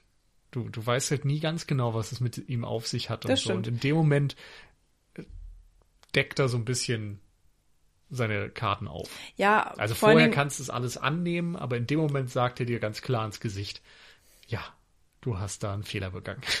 Genau, also vor allen Dingen, so, es gibt keine Zweifel mehr, dass er kein guter Mensch, Geist, was auch immer ist. Mhm. Aber eben auch, dass er mehr ist als einfach nur so ein japanischer Mensch. Ja. Das fand ich übrigens, das haben wir noch gar nicht angesprochen, äh, war auch ein richtig guter Kniff einfach, weil es dann, also dass er Japaner ist in ländlichen Korea, äh, weil es natürlich dann auch ganz viel um Rassismus irgendwo geht oder um so ein ähm, Der Fremde, so, der öh, Fremde was macht der in der so Gemeinschaft, uns? ja. Mhm. Und gerade in der heutigen Zeit ist das natürlich auch was, was wir weltweit irgendwie beobachten, dass Fremdenfeindlichkeit zunimmt und dass dann irgendwie jedes Mal, wenn was Schlimmes geschieht, das erstmal dem Fremden in die Schuhe geschoben werden soll. Also auch wieder ein Aspekt, der irgendwie sehr, ja, sehr passend ist. Genauso wie eben diese Sinnsuche eines, eines männlichen Familienoberhaupts, was vielleicht so ein bisschen seine eigene Rolle hinterfragen muss. Also, ja, ganz, ganz toller Film insgesamt einfach. Wegbröckelnde Autoritäten, die irgendwie auch in der heutigen Zeit immer wieder zu finden sind, dass man sich, ich weiß nicht, ich mag einfach diesen Film, weil er äh, gefühlt atmosphärisch viele Dinge aufgreift, die aktuell gerade so in der Weltgeschichte umher wandeln. Ähm, zu dem Japaner, du hast es gerade sehr, sehr gut beschrieben, dass er als der Fremdkörper, als der, der Fremde und damit irgendwie auch so als Sündenbock äh, sehr schnell von, von der eingeschworenen Gemeinschaft irgendwie identifiziert wird und rausge, ähm, so rausgehoben wird dann auch. Das ist auf der einen Seite kann man das sehr, äh, kann man das so sehen, dass der Film das vielleicht auch äh, auf so eine Art erstmal kritisch beäugt. Ich finde es dann allerdings ein bisschen problematisch, dass das dann natür natürlich auch ist. Also er ist dann auch das Böse, das dahinter steckt. Das ist dann, finde ich, es ist so ein bisschen schwierig, weil äh, ich kann ja jetzt nicht irgendwie jedem Film, Filmemacher oder jedem Künstler im weitesten Sinne ähm, sagen, ja hier, ihr könnt ja jetzt nicht immer den typischen, den, den, äh, den Stereotypen vielleicht sogar auch Bösen auch auf die Figur packen, die jetzt irgendwie am offensichtlichsten ist, aber dadurch, dass man irgendwie heutzutage es gewohnt ist, dass die offensichtlichen Sachen meistens nicht die Lösung sind, äh, dass man da irgendwie so einen Dreh wieder draus macht. Aber ich finde, das ist so die eine Sache, die mir beim Film ein bisschen übel aufstößt, weil man es so häufig ja auch hat, dass, also ich weiß nicht, wie häufig ihr das in Berlin mitbekommt, aber auch immer mal wieder so Gespräche, wenn man im Bus fährt oder wenn man irgendwo an der Kasse ist und es sind dann gerade so ältere Leute, die dann so sagen, ich habe ja nichts gegen Ausländer, aber und das, das stört mich so wahnsinnig und äh, hier ist es dann halt so ein bisschen schade, dass tatsächlich halt am Ende der, der Japaner ist dann möglicherweise sogar der Teufel. Das ähm, ist, das hat so ein Geschmäckle. Aber also Ja. ich würde jetzt auch, nachdem ich jetzt das zweite Mal gesehen habe, irgendwie nicht mehr ganz so weit auf die auf meine Fahnen schreiben, weswegen ich jetzt sagen würde, hm, da, da tut sich der Film irgendwie keinen Gefallen. Das ähm, hatte ich damals, ähm, als wir den Jahresrückblick aufgenommen hatten, irgendwie schwierig umschrieben, weil ich wollte in dem Rahmen da auch nicht irgendwie sagen, dass, äh, dass es um den, dass der Japaner der Böse ist. Aber das fand ich damals auf jeden Fall auch schon ein bisschen problematisch. Heute würde ich sagen, irgendwie ist der Film so gut und stark über alles andere hinaus, dass ich ihm das gar nicht so sehr ankreide, weil ich, aber weil man den dann vielleicht auch einfach noch auf sehr viel abstraktere Ebenen eben ähm, und eben auch losgelöst von diesen dann tatsächlich sehr weltlichen äh, Begebenheiten betrachten kann. Ja, ich denke auch, dass der Film im Grunde ja diese Figur nie zu einer ähm, typisch japanischen Figur macht oder so. Also er sieht das Böse nicht im Japanischen, wenn man das so stimmt. sagen kann, sondern ähm, er macht im Grunde nur diese Front auf, dass die Dorfbewohner gegen ihn sind aus diesen Gründen, aber der Mann selbst hat überhaupt nichts äh, Fremdes oder Japanisches oder sonst wie an sich. Der wird einfach von Anfang an des Films äh, nur vom Geist gesteuert. Also ist da quasi auch jetzt kein, kein Stellvertreter, glaube ich, für, für diese Nation oder dieses Volk. Das dem Fall. Einzige ist, glaube ich, die Sprache, was jetzt für uns als westliche Zuschauer wahrscheinlich nicht so richtig auffällt, dass er halt kein Koreanisch spricht, sondern Japanisch. Also gehe ich mal von aus. Ich kann es ja nicht nachweisen. Aber ich habe es noch nicht rausgehört. Aber das müssen wir natürlich auch noch sagen. Der Film beginnt natürlich eigentlich mit dem Japaner. Das ist ja auch eine sehr losgelöste Hä? Szene, wenn man sie erstmal so sieht.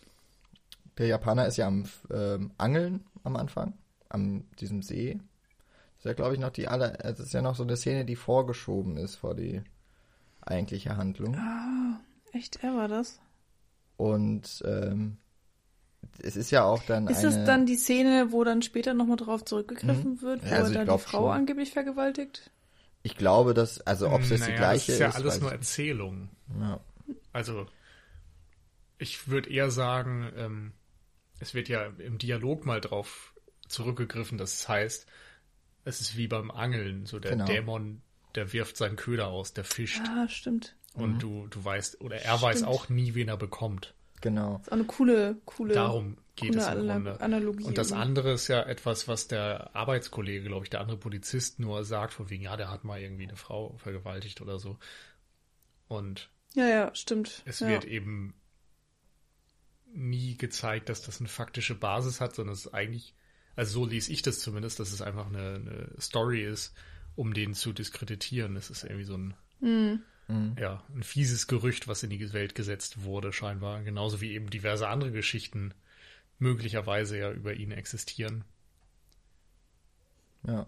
Aber ähm, das eben später genau durch den Dialog, den du eben äh, erwähnt hast, Nils, mit dem äh, der Dämon fischt und weiß auch nicht, was am Ende kommt, äh, was er, was für Beute dabei rausspringt und dass das quasi dem Film vorgestellt wird und erst später den Kontext hat und damit ja eigentlich dann auch eine ziemlich deutliche Fährte legt, äh, dass er tatsächlich der Böse ist, auch wenn es später ja nochmal kurz äh, zu, dass das nochmal aufgeworfen wird, wem kann man eigentlich trauen, war es nicht vielleicht ganz an, äh, war es nicht vielleicht genau umgekehrt mit den, mit diesen Geistern.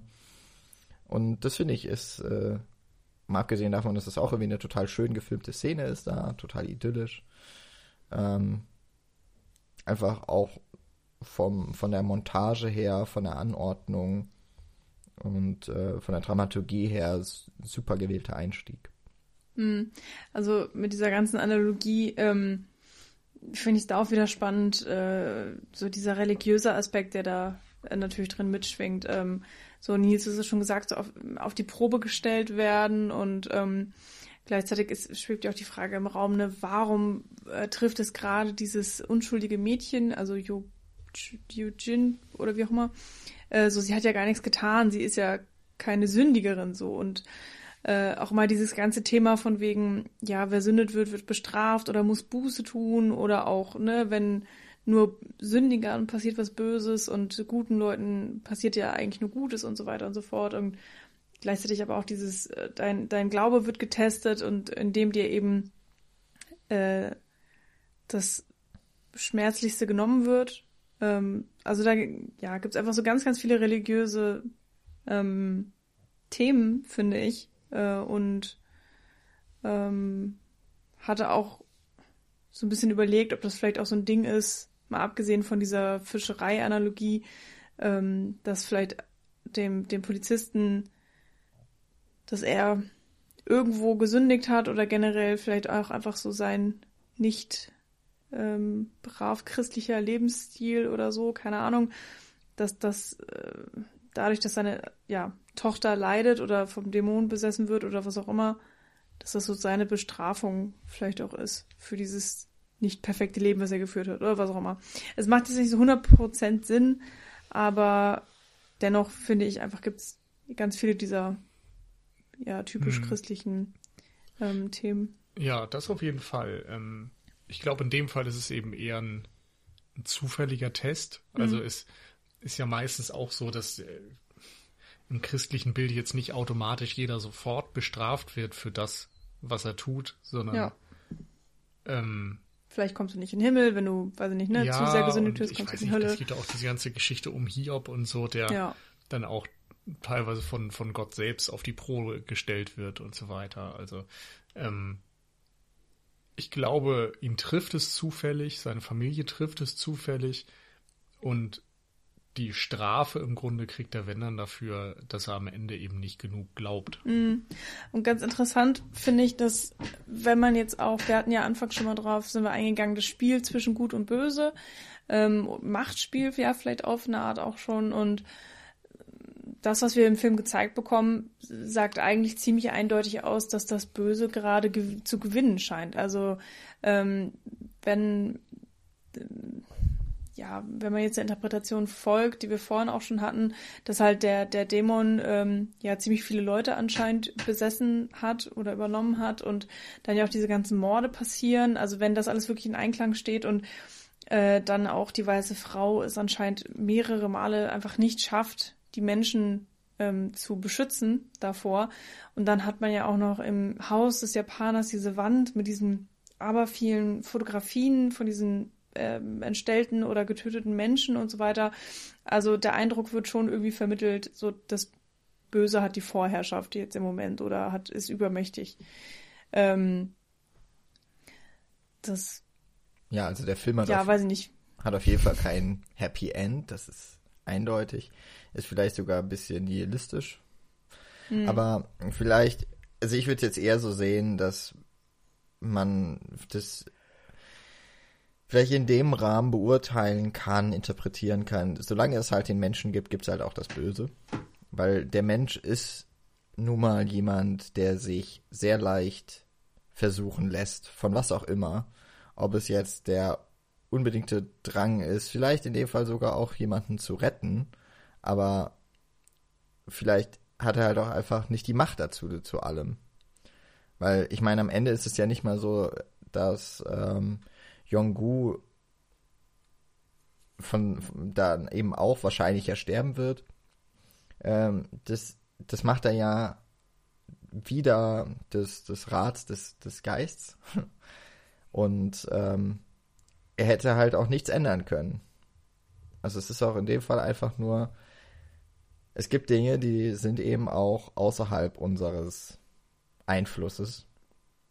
Und ähm, genauso tun aber eben auch manche, manche Leute etwas und äh, müssen später dafür zahlen. Also ich glaube, ja, es ist einfach so ein, ja, es ist, es ist einfach ein Bild des Menschen, das es ja auch häufiger mal in der Philosophie generell gibt. Es ist halt, mhm. der Mensch ist erstmal nicht gut, sagen wir es doch mhm. so. Oder er ist zumindest ambivalent. Mhm. Ja, auf jeden Fall ganz spannende Fragestellung, aber äh, ob er wirklich nichts gut, nichts hätte dagegen tun können, weiß ich gar nicht. Weil, ich meine, es gibt ja diese weiße Frau und, und sie stellt ihn ja auch so ein bisschen auf die Probe, beziehungsweise sagt, hier, wenn du stehen bleibst, dann rettest du deine Tochter, weil ich helfe dir, ich stelle dem Dämon eine Falle. Mhm. Vielleicht hätte es ja klappen können, aber er hatte den Glauben nicht in sie oder war, weiß ich nicht, ähm, zu unentschieden. Und eigentlich mit allem, was er getan hat, hat es ja immer nur schlimmer gemacht. Ja. Oder also, es hatte gar keinen Effekt oder keinen positiven ja. Effekt jedenfalls. Also ich denke mal, seine Frau und die, die Schwiegermutter, die hätte man nicht mehr retten können. Ich glaube, das war da eh schon zu spät. Das, was halt möglicherweise hätte passieren können, wäre, dass der Dämon halt dann nicht wieder weggekommen wäre oder so. Keine Ahnung kann ja mich auch sein, dass dieses äh, Erbrechen und das heftige Bluten von dem Schamanen ja auch schon dadurch ausgelöst war, dass die, dass dieser Schutzzauber auf einmal wieder aktiv war, dass der da nicht mhm. näher rangehen konnte. Es ist ja schlimmer geworden, als er näher an das Tor gegangen ist. Ist aber jetzt auch nur eine Vermutung. Mhm. Und dass eben so etwas ähnliches dann eben auch passiert wäre. Und er ist ja auch wiedergekommen, der äh, Schamane. Und er konnte dann mhm. ja durchgehen, weil der Bann gebrochen war. Also vielleicht wäre es auch wirklich nur das gewesen, man hätte diesen Geist aufhalten können. Wobei der Schamane konnte ja auch schon zum Haus gehen, als der Rabe noch im Fass war. Also das verstehe ich tatsächlich auch nicht so richtig, die Regeln dieser Na, vielleicht gibt, es, äh, gibt es stärkere Zauber. ja. Also wir merken jetzt, eine Blume ist anscheinend stärker als ein toter Rabe im Sojafass. Tja, was sagt uns das? Ich weiß auch nicht. Schamanen 101, Lektion 1. Aber nur böse Schamanen. Vielleicht gibt es ja auch wiederum gute Schamanen. Und dann gibt es ja noch die Schamanen. Wieso, das war doch gute Schamanenregel.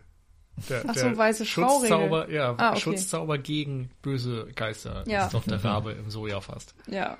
Aber äh, wo kriege ich ein, ein Fass, ein Fass voll Sojasauce her? Ich kenne diese kleinen Fläschchen und die sind schon nicht so ich günstig. Ich glaube, das ist halt, wenn du es selber herstellst und dann halt gären lässt und so weiter. Ich hätte keine Ahnung, wie das geht. Ja, nein. Aber ich, äh, ich glaube, ich möchte meins nicht auf Rabenbasis machen. ich würde auch niemals Verwendung haben für ein Fass voller Sojasauce. Schon ein bisschen nee, krass, ja. Ich habe auch gar keinen Wok. Wir sind auch einfach nicht in Südkorea, aber okay. Ähm, ja, aber auf jeden Fall dieses ganze Gut und Böse und glaubt man dran und überhaupt und was ist denn so die Wurzel des Menschen? Es ist schon, ja, interessant, wie viel da drin steckt oder stecken kann oder wie viel man auch einfach rein interpretieren und sich denken kann. Ja. Ja, insofern glaube ich auch, ich werde in meinem Leben noch ein paar Mal Spaß mit diesem Film haben. Aber gab es denn bei euch irgendwas, äh, wo ihr jetzt vor allen Dingen bei der zweiten Sichtung, weiß ich nicht, drauf aufmerksam geworden seid oder was dann nochmal so, ah, ach so, oder was euch gerade so ein Detail vielleicht, was ihr bei der ersten Sichtung auch, ähm, was ihr übersehen habt oder so? Äh, also ehrlich gesagt, dadurch, dass es schon wieder zwei Jahre her war, ähm, habe ich mich einfach an wenige Details erinnert in dem Sinne mir ist jetzt auf jeden Fall nochmal viel deutlicher geworden oder, oder mir, mir war das Thema mehr im Kopf ähm, von Vaterschaft oder dieser, dieser Sinnsuche auf eine Art, dass dieser Protagonist irgendwie ja, so ein bisschen selbst seinen Platz zu suchen scheint. Das war mein Gefühl, weil er ja bei der bei der Firma, bei der Arbeit quasi ähm, nicht der Experte ist und wenig Respekt bekommt und äh, bei, der, bei seiner Familie irgendwie auch. Und in dem Moment, wo dann seine Tochter besessen ist, weiß er eben auch nicht, wohin mit sich. Und irgendwie hatte ich die ganze Zeit das Gefühl, eigentlich ist er mit allem überfordert. Mit, mit jeder seiner möglichen Rollen. Und ähm, das war mir beim ersten Mal auf jeden Fall nicht so gegangen, dass ich das so als präsentes Thema oder präsenten Subplot irgendwie gesehen habe. Und jetzt eben schon. Und das finde ich äh, zumindest irgendwie bemerkenswert, äh, weil es auch so ein bisschen zeigt, wie man vielleicht ähm, ja im, im Kontext von äh, einem gesellschaftlichen Klima oder von den News, die man liest, von den Nachrichten, von den, den Unterhaltungen, die man sonst hat irgendwie oder mitbekommt, wie man auf der Basis irgendwie Filme interpretiert. Weil ich glaube, dass so die Fragestellung, was, ähm, was äh, Männlichkeit ist und was Männer ausmacht und was jetzt irgendwie eine, so eine positive Männerrolle ist, in aktuellen Zeiten irgendwie neu gestellt wird nach den ganzen unter anderem MeToo, äh, Social Media Debatten und so weiter, dass diese klassischen Alpha-Tiere irgendwie ausgedient haben. Und jetzt die Frage ist, wie kann man ähm, abseits von Toxic Masculinity und so weiter irgendwie Männlichkeit positiv definieren. Und in dem Kontext habe ich diesmal eben den Film ein Stück weit auch wahrgenommen und das hatte ich beim letzten Mal nicht. Hm, da ging es dann, glaube ich, eher um diese ganzen anderen Themenkomplexe, die wir auch schon aufgenannt, äh, aufgezählt haben. Aber das ist eben auch wieder die Frage, inwieweit ist es tatsächlich in einem Film drin oder inwieweit bringe ich da eine Fragestellung irgendwie mit, die vielleicht in dem Film auf einen fruchtbaren Boden fällt oder so. Ja, also ich würde sagen, das macht ja gute Kunst auch aus, dass man etwas von sich selbst mit reinnehmen kann und dass das dann so eine, eine etwas stärkere Symbiose eingibt und eben über das Kurzweg hinaus wächst. Insofern, ähm, das noch, das noch als kurzer Kommentar zu deinem. Ansonsten, äh, für mich waren es ja jetzt auch ähm, gut zwei Jahre, die die Erstsichtung zurückliegt. Ähm, dementsprechend hat es sich auch halb schon wieder wie eine Erstsichtung angefühlt. Aber äh, natürlich hatte ich noch so vage die Erinnerung daran, wie die Handlung ausgeht. Ich war trotzdem irgendwie total nochmal gespannt darauf, wie das überhaupt sich alles jetzt ergibt. Ähm, aber ich glaube, dadurch habe ich so ein bisschen mehr den Fokus auf dieses Dreier-Schamanen-Geistergespann gesetzt und wie so die Wechselwirkungen sind zwischen denen. Und das, das war, fand ich durchaus spannend und ähm, gerade auch deswegen, weil der Film sich da so sehr bedeckt hält und äh, gar nicht so sehr versucht, dass immer bestimmte Wirkungsweisen auf eine Figur zurückzuführen sind, ähm, ist das auch durchaus etwas, was, glaube ich, noch bei den nächsten Malen, die ich mir den Film ansehen werde, und ich glaube, das könnte durchaus mal wieder passieren, dass das so etwas ist, wo man immer mal vielleicht noch ein bisschen mehr, auch wenn es vielleicht gar nicht da ist, sondern einfach nur für sich selber so ähm, irgendwie herauspickt und herausguckt. Ja, und ansonsten war es einfach äh, mit dem Fokus auch, wie schön der Film teilweise ist. Er spielt ja auch, das haben wir jetzt noch gar nicht so richtig gesagt, aber er spielt super viel nachts. Es regnet andauernd, das haben ja, das sind ja auch irgendwie so die Sachen, die uns, glaube ich, ein bisschen an Sieben erinnern lassen. Oder eben Seven. Und dann geht er aber eben auch manchmal raus und also ich finde diese Szene so schön, wenn der äh, Schamane äh, mit seinem Auto über diese große Straße durch diesen immensen Wald fährt und mhm. der so gar kein Ende findet, wo man so richtig merkt, wir sind hier richtig weit draußen. Ja, also es ist wirklich der Arsch von der Welt. und ähm, solche, ich meine, so eine Geschichte kann halt auch irgendwie nur auf dem Land stattfinden. So eine, so eine Crime-Handlung funktioniert in der Stadt halt nicht. Hm. Und ähm, ja, also es sind so diese, diese kleineren Momente irgendwie dann teilweise auch oder äh, so kurze Szenen, die finde ich für die Atmosphäre irgendwie nochmal viel getan haben, die ich möglicherweise auch beim letzten Mal schon wahrgenommen habe. Ich kann es einfach nicht mehr so richtig nach äh, empfinden, weil es ähm, dann doch meine Erinnerung so ein wenig verblasst war. Und wie war deine erste Sichtung? Michi? Also ich muss echt sagen, der Film hat bei mir einfach überhaupt nicht gezündet. Es ist, ähm, ich habe null Leidenschaft für den Film. Ich habe diese eine Szene, die ich wirklich großartig finde und ansonsten schon das Gefühl, dass ich, ich meine, ich konnte mich auch immer jetzt mit euch gut über den Film unterhalten, aber ja, ich fand ihn tatsächlich auch einfach sehr lang. Aber das kommt wahrscheinlich auch daher, wenn man halt nicht so, ja, drin ist und begeistert. Und Nils hasst mich gerade und guckt schon wieder blöd, aber diesmal eine andere Art und Weise des Blödguckens als zum Anfang des Podcasts. Ist ein enttäuschtes Blöd. Auch Nils hat seine Facetten. Ja, wir können ja auch nicht immer alle so gleichen Lobes oder gleicher Trauer über einen Film sein. Mir hat der Film auch mehr Spaß gemacht, als ich den ohne dich geguckt habe. Jetzt wird's Ja, aber ja. persönlich hier. Also ich habe ihn ja ohne euch geguckt, jetzt zum zweiten Mal und das war beides Mal okay. Ja. Hast du denn mit, ähm, mit Anne geguckt? Nee. Das, Ach so, schade. Ähm, Horror Hätte mich sonst- ist, nee. Schwierig. Naja, so richtig Horror ist er ja auch nicht, aber ähm, hätte Nicht mich, wieder die Genre-Diskussion. nee, nee, nee, nee, nee, aber hätte mich trotzdem interessiert. Aber egal. Äh, wenn du den Film so magst und ihn vielleicht öfter guckst, vielleicht, vielleicht erweicht sie sich irgendwann oder so, muss ich sie mal fragen. Ja, Also man hätte den Film ja auch sehr gerne gemocht, aber irgendwie, ich weiß auch nicht, der Funke ist einfach nie übergesprungen und ich weiß auch nicht warum, aber ja, na, man kann es ja Ich- noch mal, noch mal, noch mal probieren. Kein Problem. ich glaube nicht. Nächstes Mal lauter. Immer Das- noch nein. Na gut. Dann müssen wir einfach schauen, dass der Film in zwei Wochen dann dich wieder mehr casht. Und dann muss einer von uns möglicherweise in den sauren Apfel beißen. Das werden wir dann ja sehen. Ach so, der nächste Film. Ich dachte so, ich werde jetzt nicht in zwei Wochen nochmal The Wailing gucken. Hatten wir denn schon geplant, was da äh, ansteht? Ähm, ich hab's wieder vergessen. Wir hatten Ideen. Wir, auf jeden Fall sind wir dann schon im Oktober. Und ähm, auch wenn wir dieses Uiuiui. Jahr kein, kein so großen. Oder? Wir sind dann schon im Oktober. Habe ich gerade falsch.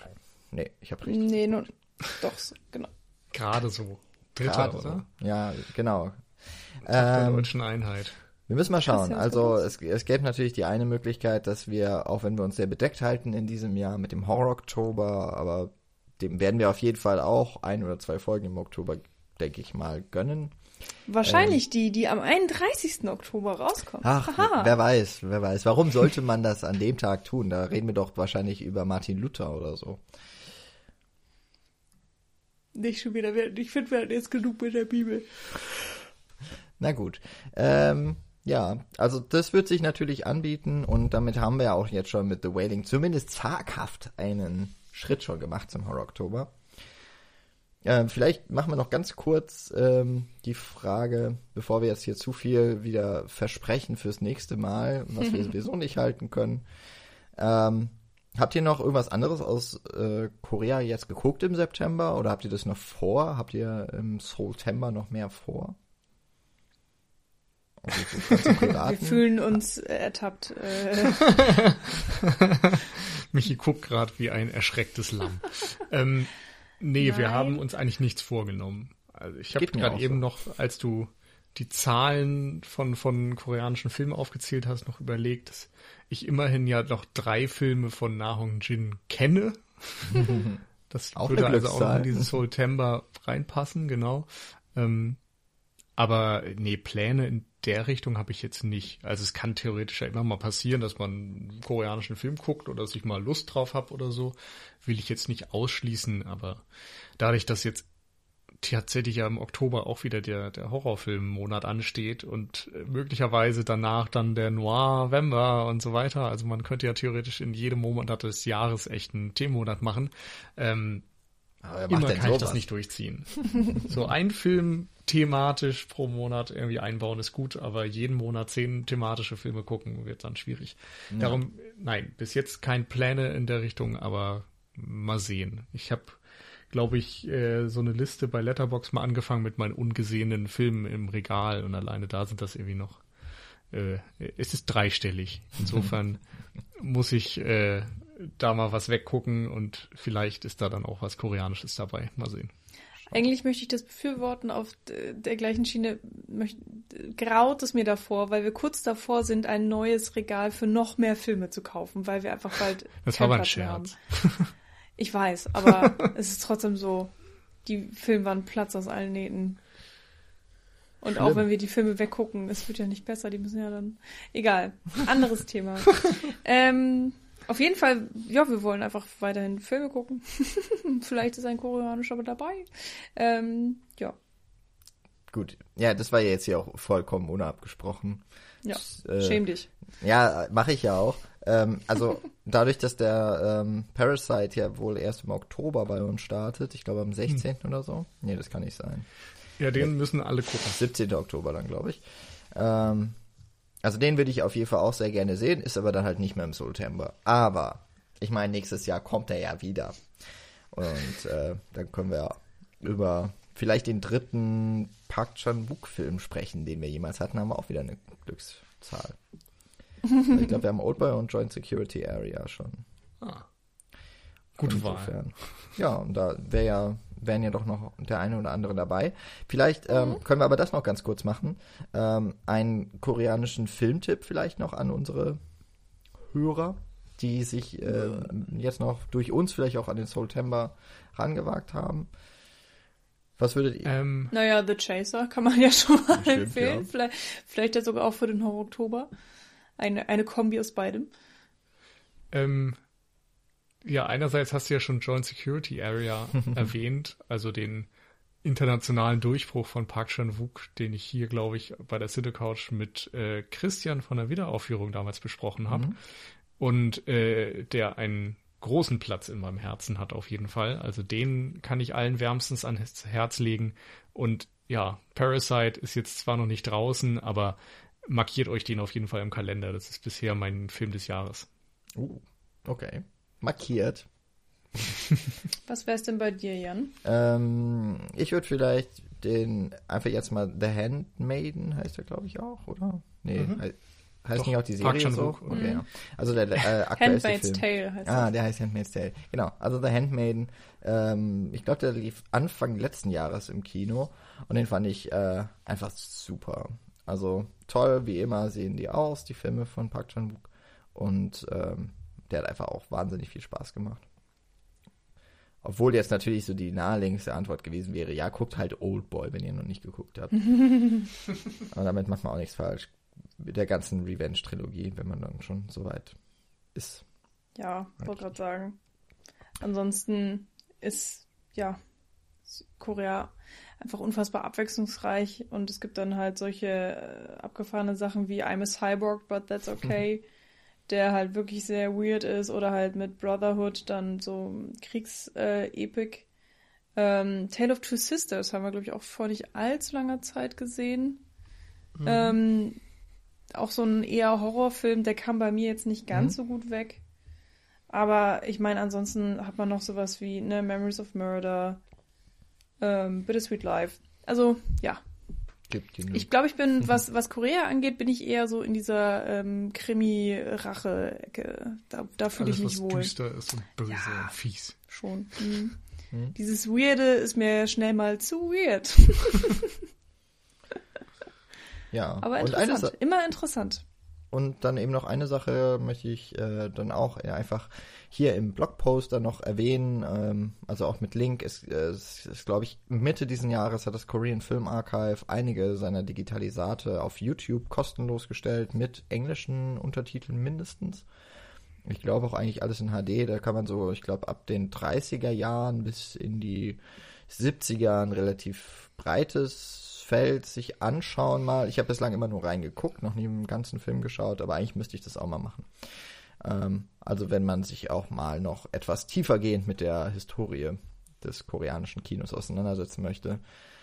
Oder eben ansonsten schaut mal einfach mit dem Hashtag Soultember auf Twitter rum. Da sind bestimmt noch einige andere unserer Podcaster-Kollegen mit an Bord. Und äh, da könnt ihr euch dann noch mehr Inspirationen und neue Eindrücke spendieren lassen. So. Und äh, Twitter ist vielleicht noch ein ganz gutes Stichwort. Bei Twitter, Facebook und iTunes, Spotify, Moviepilot, na gut, da machen wir nicht viel. Äh, auf jeden Fall findet ihr uns dort auch. Ähm, die Cine Couch. Da könnt ihr uns entweder folgen, liken, kommentieren, abonnieren, runterladen, was auch immer. Und natürlich findet ihr auch diese und die 256 früheren Folgen der Cine Couch, aka Watchmen am Anfang, auf cinecouch.net. Ja. Und ansonsten würde ich sagen, haben wir den September und den Soultember ganz gut hinter uns gebracht. Und ich habe auf jeden Fall Bock mal wieder auf Horror. Auch wenn ich natürlich nicht 13 Filme gucken werde. Aber Du schaffst wie immer so zwei bis drei. ich habe schon mal sieben geschafft. Ui. Da wäre ich jetzt im Soultember super dabei gewesen. Schade. Ja, das stimmt. Falscher Monat. Ja. Ich habe ein Filmfestival Ende September anliegen. Das ist leider eine Woche zu früh, sonst wäre das schon mal kompletter Oktober. Ja, schade. Gut, dann ähm, vielen Dank für das schöne Gespräch, für den äh, Filmvorschlag. Der kam diesmal wieder von Nils. Also würde ich sagen, müsste eigentlich mich mal wieder ran. Ne? Also mach dir mal Uh. Gedanken. Oh ja. Aber es muss schon im Rahmen sein. Okay. Dann wünsche ich äh, allen Hörern, leider kann ich es nicht auf Koreanisch und wahrscheinlich habt ihr euch jetzt auch nichts rausgesucht, äh, Tschüss Nein. sagen. Ähm, aber bis zum nächsten Mal. Viel Spaß im Kino und im anbrechenden Herbst. Tschüss. Ciao.